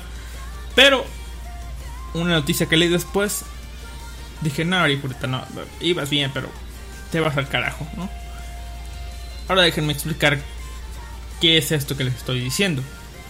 Si Arifureta tiene una animación eh, decente cuando lo ves a buena calidad, pero los monstruos siguen estando del asco. De hecho, en este capítulo 5 apareció de nuevo el Behemoth y sus confiables confiables según la S no se iba a pero bueno y sus confiables pues guerreros esqueletos y volvieron a pues a atacar. Pero antes de llegar a eso, vamos a ver. Comienza el episodio con una escena de Hajime y Yuo en cama desnudos. Y una escena posterior y una escena del capítulo anterior. Recordemos, yo les digo, es no es tan explícito, pero se da a entender lo suficiente. Yue se violó a Hajime, lo hace como quiere, y Hajime es un caballero de gustos refinados. No le hace el feo a la Loli, y vamos a ver qué pasó en este capítulo. Resulta ser que una vez que Hajime derrotó a la Hidra, pues abrieron las puertas que estaba defendiendo la, esta Hidra y se encontraron con una cama y Yue lo que hizo fue tratar a Hajime con primeros auxilios, dándole agua sagrada, aplicando magia curativa hasta que despertara. Despertó, mejor dicho. Después de eso, se nos cuenta que ya están en la última parte de, del, del laberinto y pues tocan explorar la mansión que existe ahí y al parecer hay dos habitaciones donde no hay acceso y toca explorar la casa. Allí es donde se dan cuenta que hay una habitación y entran. Entran a la habitación y resulta ser que hay un esqueleto al fondo del cuarto y un pequeño círculo. Hajime pues dice, se ve sospechoso el círculo, entra al círculo, Yue, tú me cubres, Hajime entra. Y una vez entrando al círculo, eh, se revela una pequeña grabación a través de un holograma del, pues, ahora sí que el antiguo dueño del esqueleto, el antiguo humano, llamado Oscar Orcus, el dueño de la mazmorra, que revela que él hizo y él creó esa mazmorra para resguardarse. Y le dice, gracias. Lamento no poder responder a lo que tengas que preguntar. Pero ahora tú eres... Ah, antes de... Antes de que apareciera todo esto. El círculo le hizo... Básicamente lee los... Las memorias de Hajime para saber si pasó por el laberinto o si llegó por otro medio. Así que básicamente fue como rendir un examen de si eres un merecedor de lo que te vamos a dar. A ver, estoy teniendo problemas con el micrófono. Déjenme checar. Al menos ya me di cuenta de cómo se soluciona rápidamente. Así que si vuelve a pasar, lo vuelvo a arreglar, no hay problema.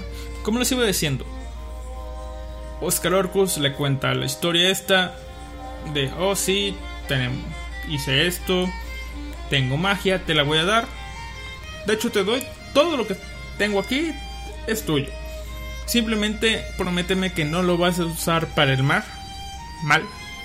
Y pues sí, Oscar es un poco ingenuo. Afortunadamente Hajime es Hajime y no lo va a usar para un mal, entre comillas. Pero sí, es un poco ingenuo. Y después le entrega a Hajime la magia. La magia que Oscar Orcus posee. Y esta magia se impregna en Hajime y Hajime aprende a usar esta magia antigua.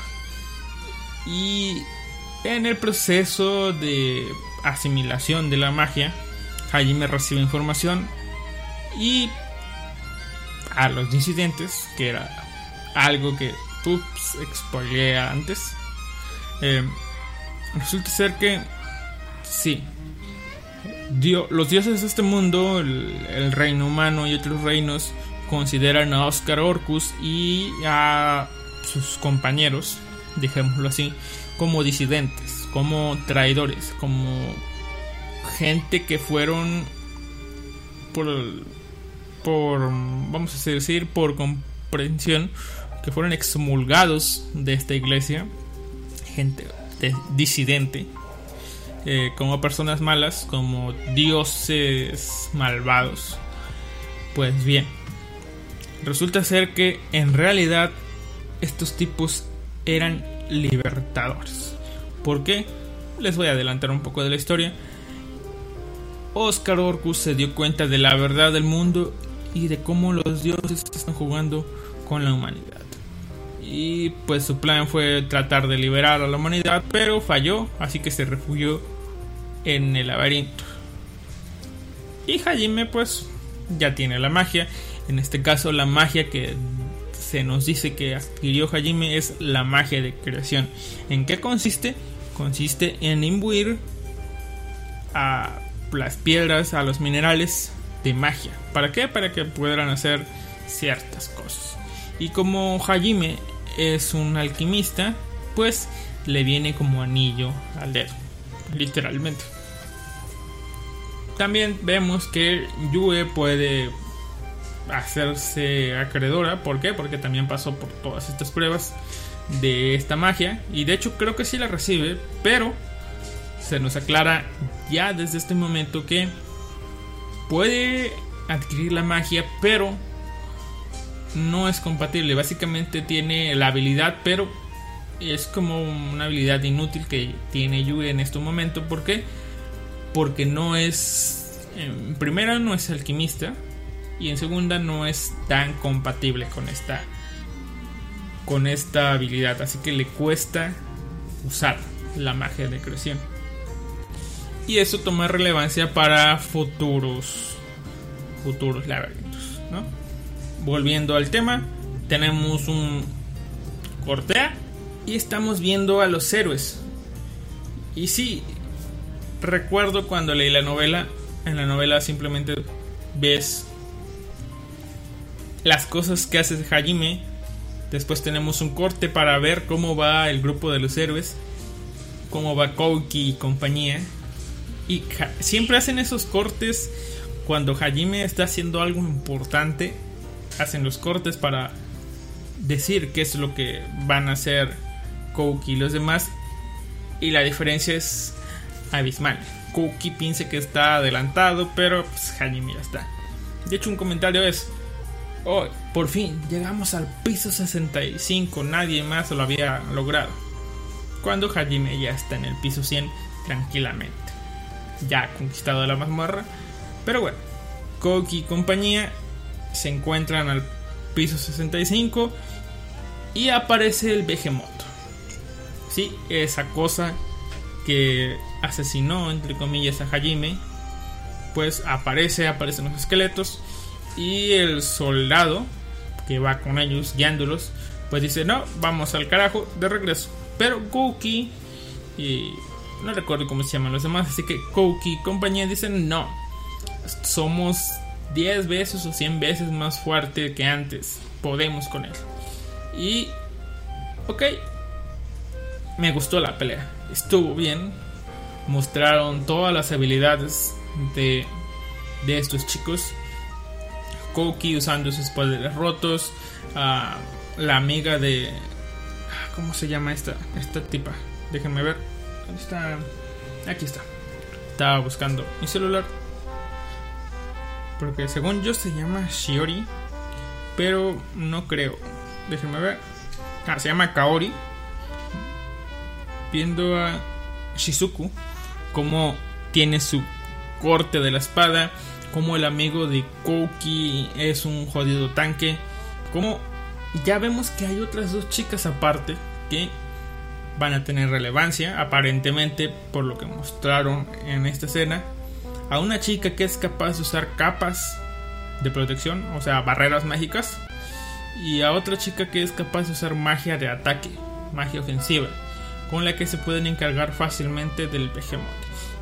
Y vemos como Kaori, siendo una simple healer, la hace de un buen elemento de soporte. Eh, evita que sus compañeros hagan daño, los cura, los refuerza básicamente Kaori ya está aprendiendo a hacer su rol de soporte.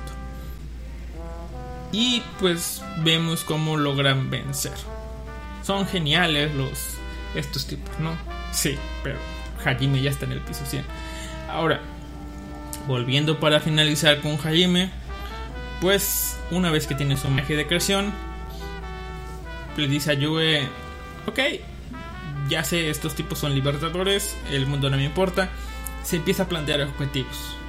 Sus objetivos son ir y conquistar los demás laberintos para conseguir información que le pueda servir para volver a su mundo.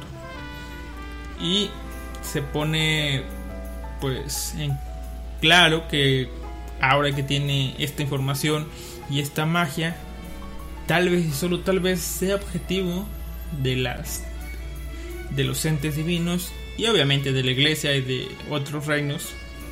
Y le dice, Yue, ¿estás preparado para esto? Y Yue, obviamente, dice, contigo hasta el final, contigo hasta el final. Y bueno, en lugar de ir inmediatamente, una vez que conocen el motivo para salir, en, en lugar de ir inmediatamente para, pues ahora sí que escapar de esta mazmorra, lo que deciden hacer es, Yue, tranquila, vamos a explorar esta casa, vamos a prepararnos porque el viaje va a ser difícil. Y sí, se nos muestran escenas de cómo entierran al cadáver de Oscar, cómo se recuperan el anillo de Orcus, logran acceder a las habitaciones que estaban bloqueadas y encuentran libros, aparatos sin terminar y en resumen, ¿cómo quedamos? Hajime Yue, básicamente, aunque no se nos dice tal cual que son pareja, pues ya son pareja estos tipos, ¿no? Hasta incluso hay una escena de una entrega de un anillo simbólico. Tal vez para Hajime no sea mucho, pero para Yue debe significar algo. Y vemos en este flashback cómo Hajime prepara su arsenal. Se los voy a resumir sí, es estúpido como... Bueno, ciertas partes digo, sí, puede que Oscar estuviera preparando este tipo de cosas y a Hajime simplemente los hizo, pero hay otras que dices, ¿cómo carajos Hajime sabe hacer todo esto? La explicación es que hubieras, o que fuera un friki de armas, pero no sé. Ahora, ¿qué se hizo? Se hizo un brazo mecánico. Se puso una piedra en lugar del ojo, así que tiene un ojo mágico. Eh, o sea, su prótesis en el brazo es una especie de brazo mágico de metal. Eh, rememoren un poco a este tipo de mm, Alphonse con su brazo de acero. Bueno, más o menos. Pero el de Hajime se ve. Es negro, se ve negro con rojo, se ve un poco más elaborado parche en el ojo para ocultar la piedra. Se hizo sus armas otra vez, recordemos. Su Donner y Schlager, creo que se llaman. Sus pistolitas, su escopeta. Creo que vi la forma de un. de un Gatling. Una. de esas matralletas de múltiples. También tiene una cosa no sé, una cosa más grande, un arma más grande.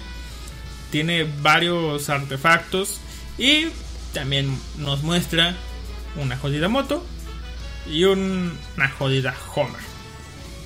Ah, esto es, o sea, yo puedo perdonar todo lo demás, pero como diablos puedes hacer una moto y una Homer?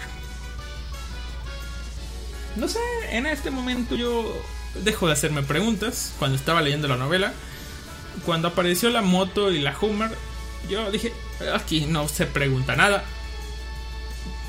Porque sí, de arriba, bueno. Y como les iba diciendo, al final tenemos una bonita escena donde vemos que Yu está dispuesta a todo con Hajime, y cuando digo todo es a todo. Y Hajime, aunque reacciona como típica reacción de princeso, pues vemos que no le hace tanto asco. O sea, simplemente como que guarda apariencias de, oh, no, yo lo alisa, yo no. Pero pues, termina cediendo. Así que yo estoy conforme con este tipo de desarrollo. De hecho, llegué a pensar, sí, los monstruos están feos, pero te estoy perdonando, Básicamente en este capítulo, eh, pues que valiera un poco la pena. Sí, que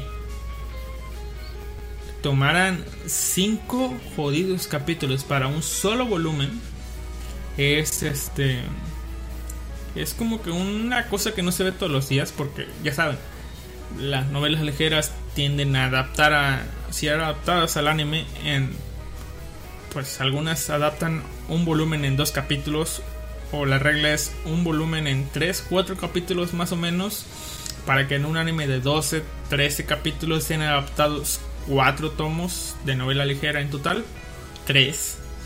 Pero aquí Arifureta se tomó su tiempo para cinco, cinco capítulos, un volumen.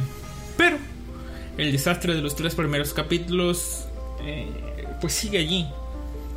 Básicamente el, el haber adaptado mejor el inicio de, de la primera del primer capítulo, la primera parte de la novela les hubiera quedado mejor, como les digo.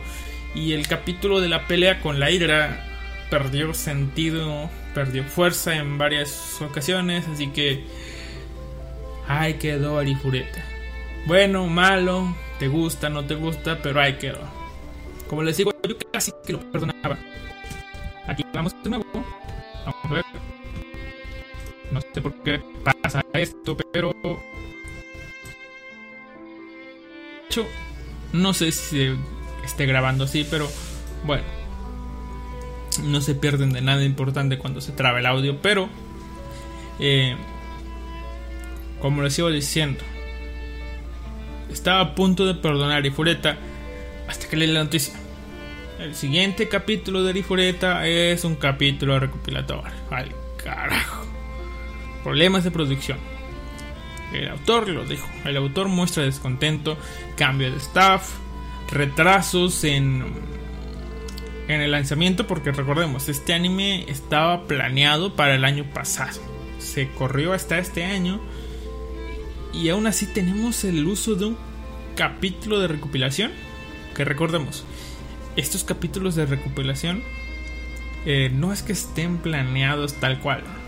Son capítulos que hacen cuando la producción tiene ciertos problemas y pues eh, meten este capítulo porque simplemente es eh, cuestión del editor de copiar, pegar, copiar, pegar y le dan un poco de trabajo a las sellos para que narren y listo. Capítulo recopilatorio sin esfuerzo alguno en lo que es la parte pues de animación. A menos claro que metan chivis comentando que ya he visto capítulos así. Y bueno, eso ha sido todo por Ari Furet. Ahora, no recuerdo. No, no, no. Sí he estado hablando de Tanmachi. No les puedo hablar del capítulo de esta semana, pero sí puedo hablarles del capítulo de la semana pasada.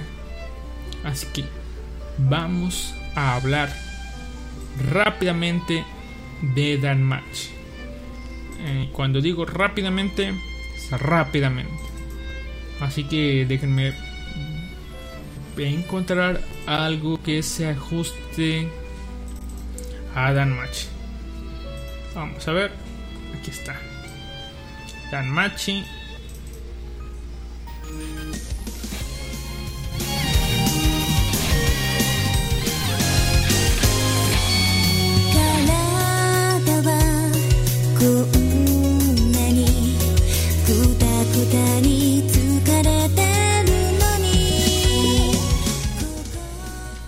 Y listo, una vez ambientados en lo que es Danmachi, vamos a ello.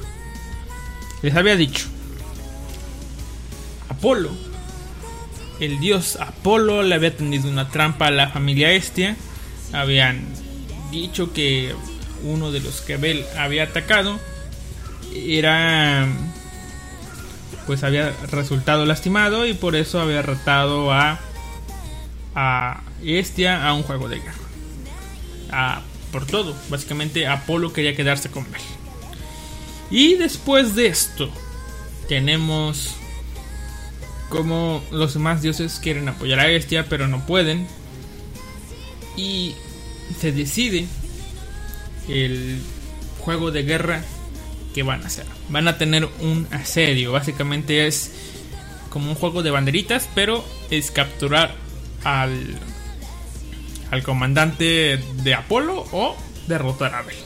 Esas son las condiciones de victoria de las familias. Y es una cosa tremenda porque, porque eh, pues la familia Apolo es una familia muy grande y la familia Estia solamente es Bel. Sí, en estos momentos no estoy recordando bien si ya les había contado esto, así que seguiré. Ah, bien, ¿cómo va a solucionar esto? Pues Estia consigue hacer un trato con Apolo de que dice que puede recibir ayuda siempre y cuando no sea alguien de horario. ¿Ok? ¿Quién es este que no es alguien de horario? Pues es Ryu. Recordemos, nuestra chica elfo va a ayudar a, a Abel. Y miembros de la familia, obviamente.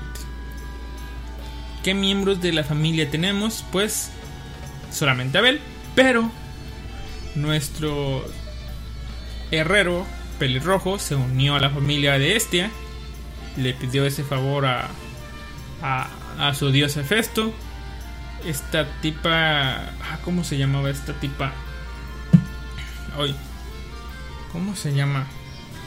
Déjenme ver. Déjenme ver. Aquí está. Esta tipa. Mikoto. Mikoto. Creo que sí se llama Mikoto. Déjenme ver.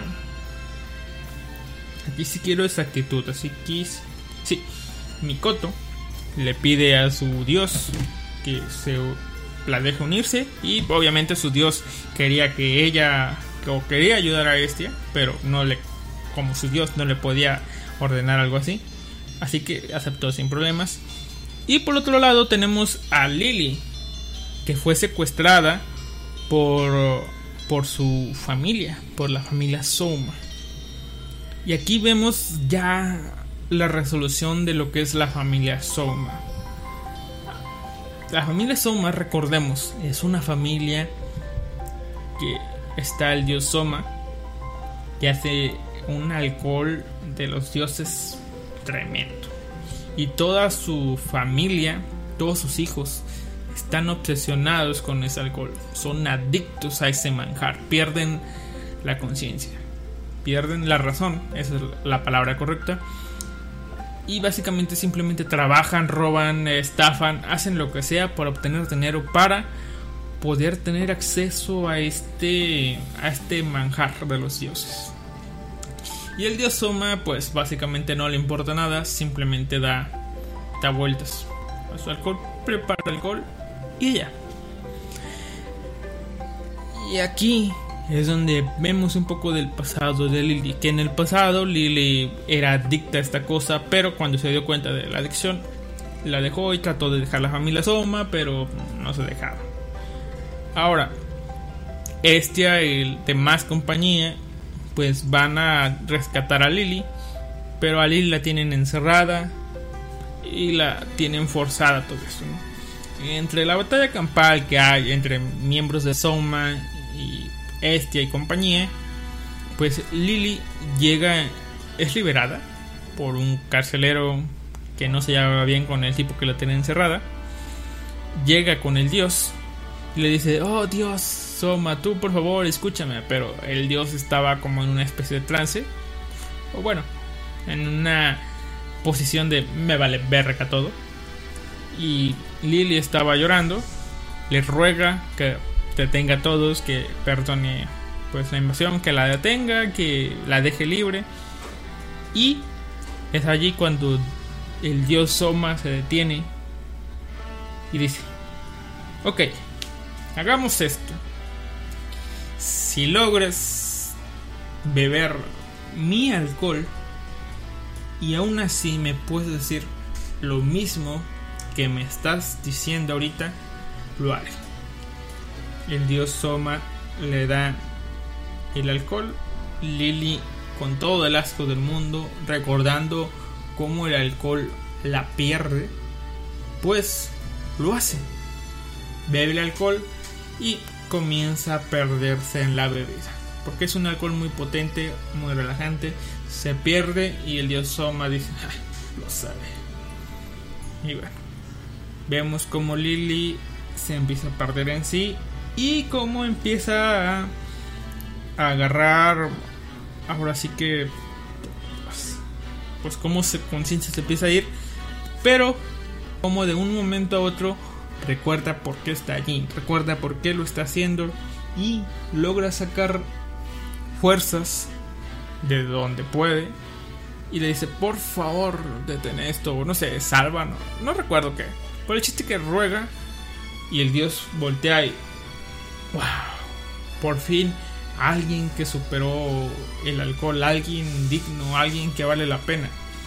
Y después el dios cumple su palabra detiene a todos y esta chica le pide un favor, le pide que la libere y una vez que ya está libre de las ataduras de la familia Soma, pues Estia le pone un, un este, ¿cómo se llama? Su marca, la marca de la familia. Ahora Lily, Mikoto, este Wolf son de la familia Estia. Y Estia hace un nuevo emblema de su familia Estia. La familia Estia, y recordemos algo, Estia en la mitología es una diosa que no es muy reconocida, pero que es una diosa de suma importancia. No recuerdo si es la diosa de la fertilidad. O no sé, a ver, déjenme buscar bien. Pero Estia es una diosa importante. Es tan... eh, tan así que según la mitología, cuando se servía el banquete, el dios Zeus, el dios Zeus, hacía que Estia fuera la primera en servirse. Es la, Estia es la diosa del hogar, sí. O más apropiadamente del fuego y del calor que da vida, vida a los hogares. Es una diosa pacífica, tan pacífica que por eso no están mucho, muchas, muchas epopeyas, muchas leyendas, muchos mitos. O sea, es tan tranquila que por eso no... Pues por eso no es tan... ¿Cómo les digo? No es tan conocida. Pero Estia es importante. Así que, bueno, una vez dicho esto, eh, y que Estia es la diosa del hogar, la diosa de la flama del hogar, pues recordemos, el emblema de la familia Estia era una llama. La llama sagrada, la llama que siempre arde. Y Estia decidió modificar un poco su logo. Dibujó una flama sencilla y a un lado, pueden buscarlo en internet, el, está nunca la había dado forma hasta que Estia, gracias Estia, nos dijo que era. Es una campana frente a la llama de este. ¿Por qué la campana? Lily dice, Bell, campana, Bell. Oh, Bell. Aparentemente hay inglés en ese mundo, pero eh, sí. Es un simbolismo. La llama, Bell, la campana. Ok. Y ese es el emblema ya tenemos la familia Estia. Bell terminó su trabajo y van una vez más a, a la batalla. Estia va con los dioses y Bell y compañía van al sitio donde va a ser el juego de guerra. Y cuando Bell está yendo en un carruaje, esto es importante, ¿eh? cuando va yendo en un carruaje a pues al lugar donde va a ser el asedio, eh, esta chica de la taberna, Sir, le entrega un amuleto que le dice, eh, oye, este es un amuleto de la buena suerte, te lo regalo, como ya saben, la típica novia que va tras el novio antes de irse a la guerra. Se lo da, ve lo recibe, lo usa y listo. Ahora sí podemos comenzar con nuestro juego de guerra. Es un gran evento tanto que la familia Ganesha organiza este evento. Es como una especie de cámara mágica que deja todos ver este evento. A los dioses en su cuarto de dioses, en el pueblo, en, en zonas públicas, en bares, en los hogares de diferentes familias. Pueden ver como si fuera una televisión este evento. Se nos plantean las reglas, ya se las había dicho. Es un asedio, es básicamente conquista la bandera, pero en este caso derrota al, al capitán enemigo y derrota al. o derrota. derrotan al tipo este Haka no sé qué, o derrotas a ver, y ya saben, gana uno o gana el otro.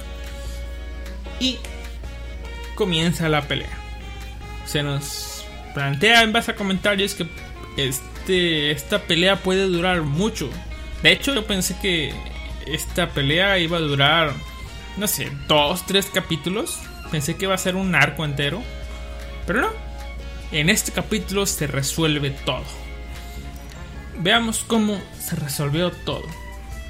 Eh, justo antes de que la fortaleza fuera cerrada, el tipo este, el que habían lastimado, eh, llega tarde y se mete. ¿Ok? Llega tarde, se mete. Y Ryu, la elfo, comienza la ofensiva usando armas mágicas. Maken creo que se llaman. Espadas mágicas. Y recordemos, en este mundo las espadas mágicas son súper fuertes. También son súper caras y difíciles de conseguir, pero son súper fuertes. Pero tienen una desventaja. Su uso es limitado. Una vez que se usan determinadas veces, pues, ¡pum!, se destruyen. Ryu usa estas armas para poder vencer a una gran cantidad de soldados. Y aquí es donde se nos revela algo de la historia. Al parecer, eh, la, la aldea de los elfos fue destruida por X persona usando armas mágicas. Y hay un elfo en el bando enemigo que le dice, oh vaya, tú una elfo es una deshonra. Pero bueno, Ryu dice, sí, pero lo hago por mis amigos. Es... Ok. Es razonable, digamos, podemos ver un poco de la actitud de Ryu.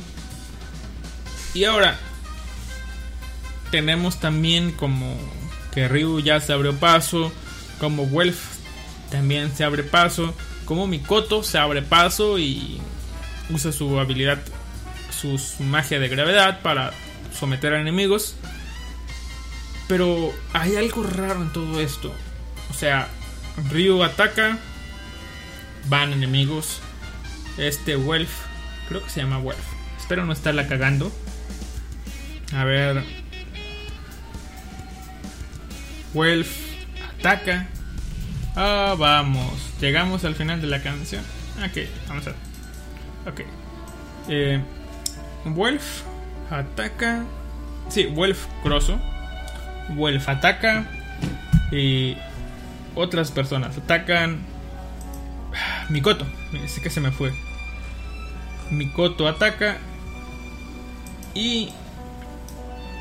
Pues. Tenemos.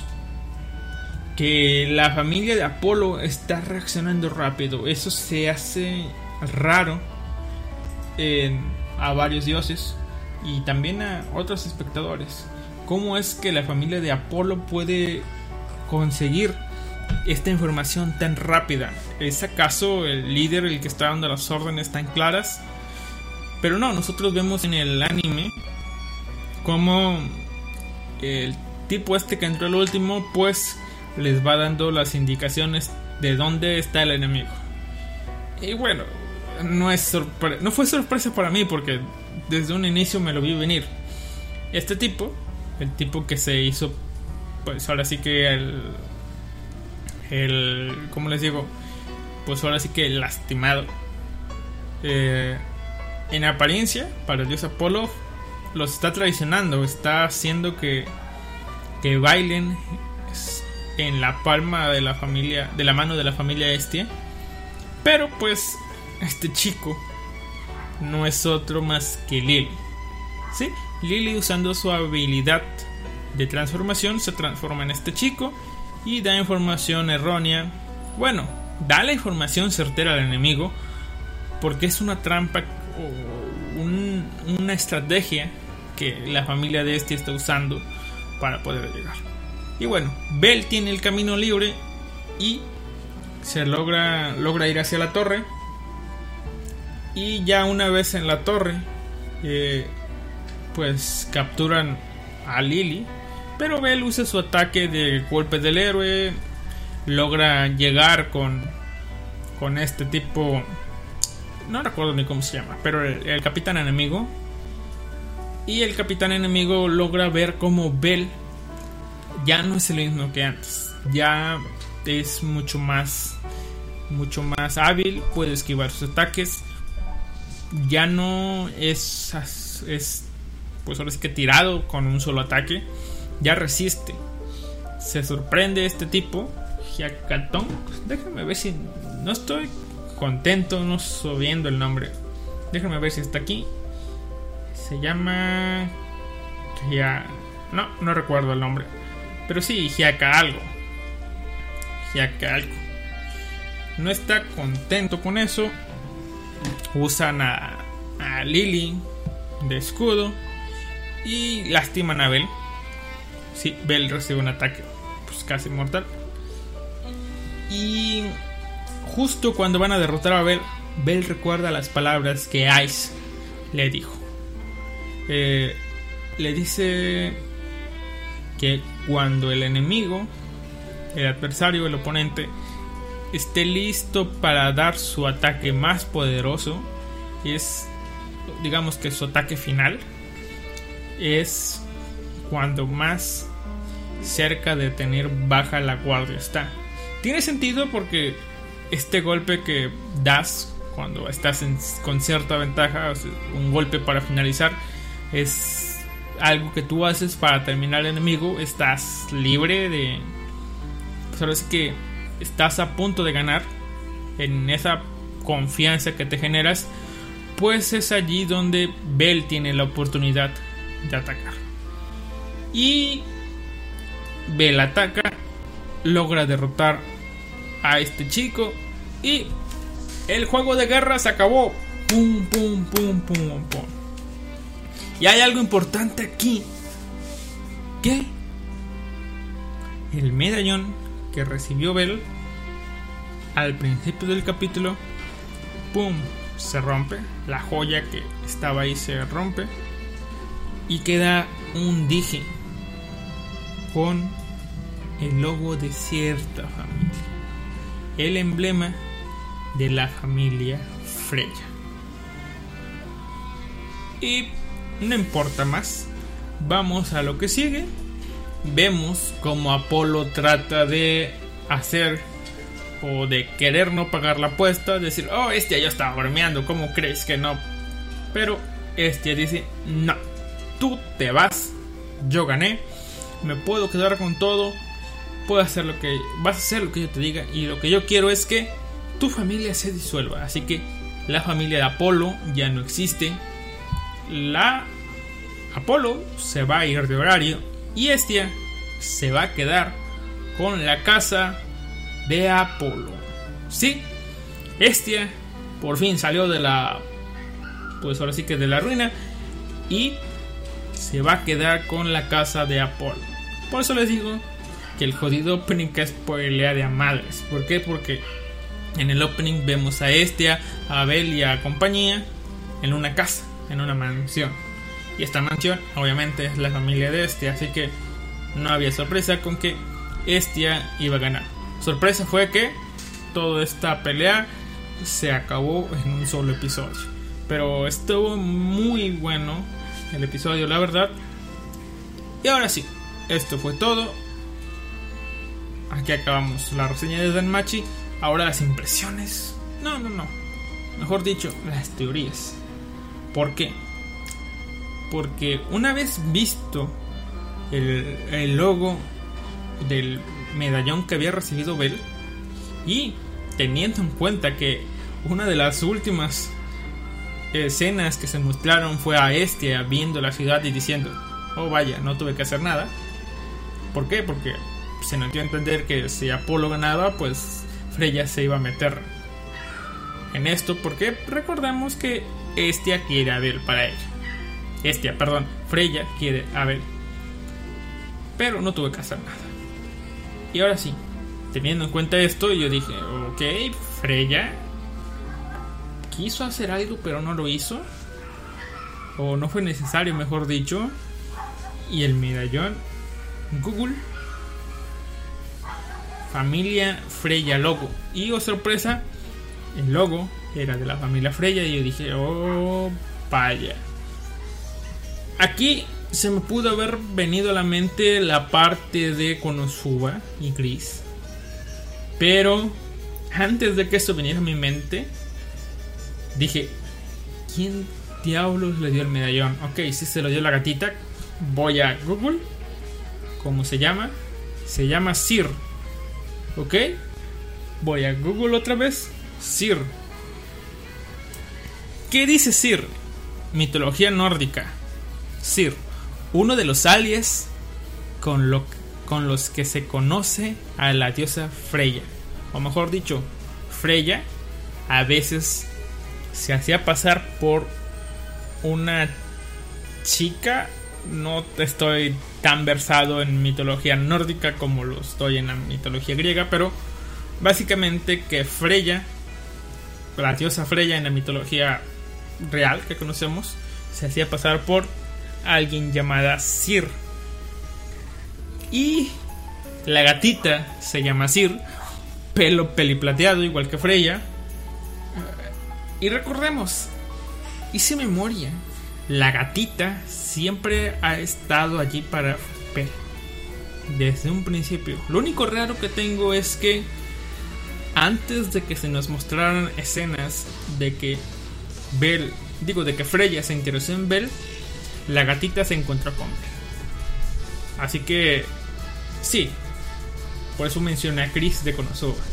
¿Qué tal si, qué tal si porque creo que hasta ahora en la novela no se ha mostrado eso porque afortunadamente no spoiler. ¿Qué tal si la diosa Freya se disfraza de gatita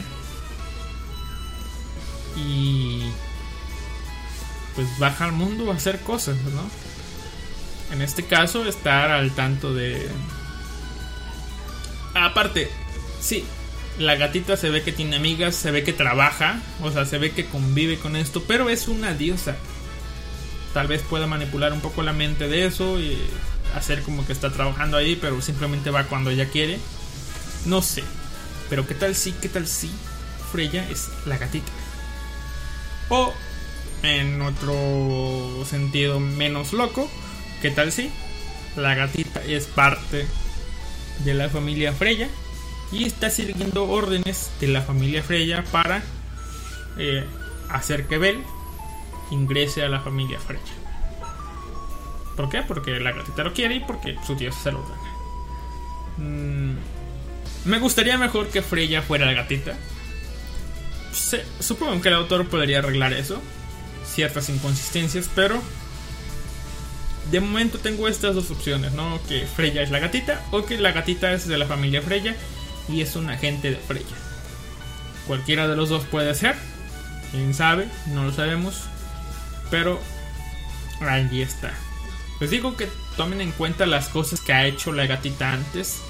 Eh, ha encontrado, creo que, el cuchillo de Bell. Ha estado en ciertas situaciones que fueron de mucha ayuda para Bell. Así que podría ser como si Freya estuviera velando en el desarrollo o por el desarrollo de Bell. Así que ahí se los dejo.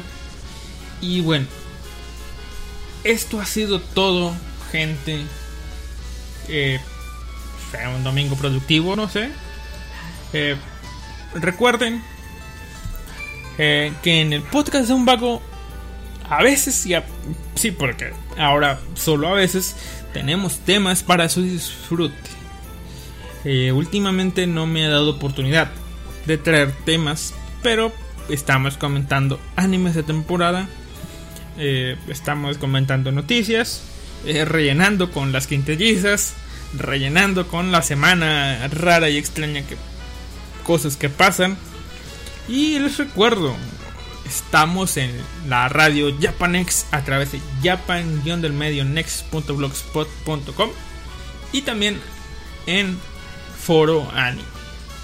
Transmitiendo con la poderosa señal de la radio Japanex. Es yo soy Alistair. Este es el podcast de un vago.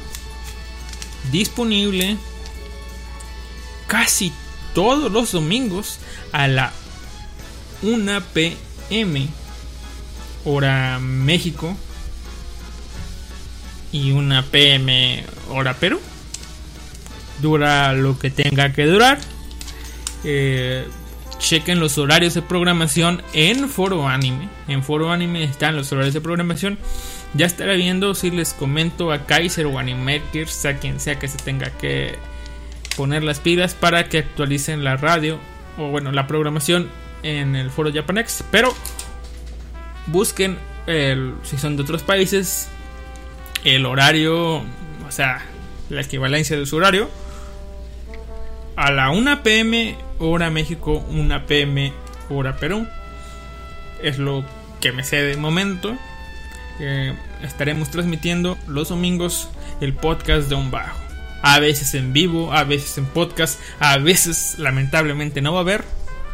Pero el próximo domingo, si no pasa nada malo, a la 1 pm hora México estaremos transmitiendo. Y el podcast será sumido ese mismo domingo, ya sea inmediatamente terminando de transmitir o en la nochecita, pero estará disponible en ebooks ese mismo domingo. ¿Por qué? Porque recordemos, un podcast cada semana sin falta. La semana es de lunes a domingo, el domingo es el último día, así que allí estaré.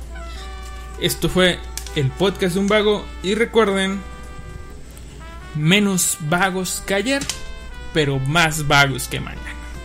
Hasta pronto, los dejo con eh, eh, el ending de Kekai Sensei de Unison Square Garden que se llama a ver uh sí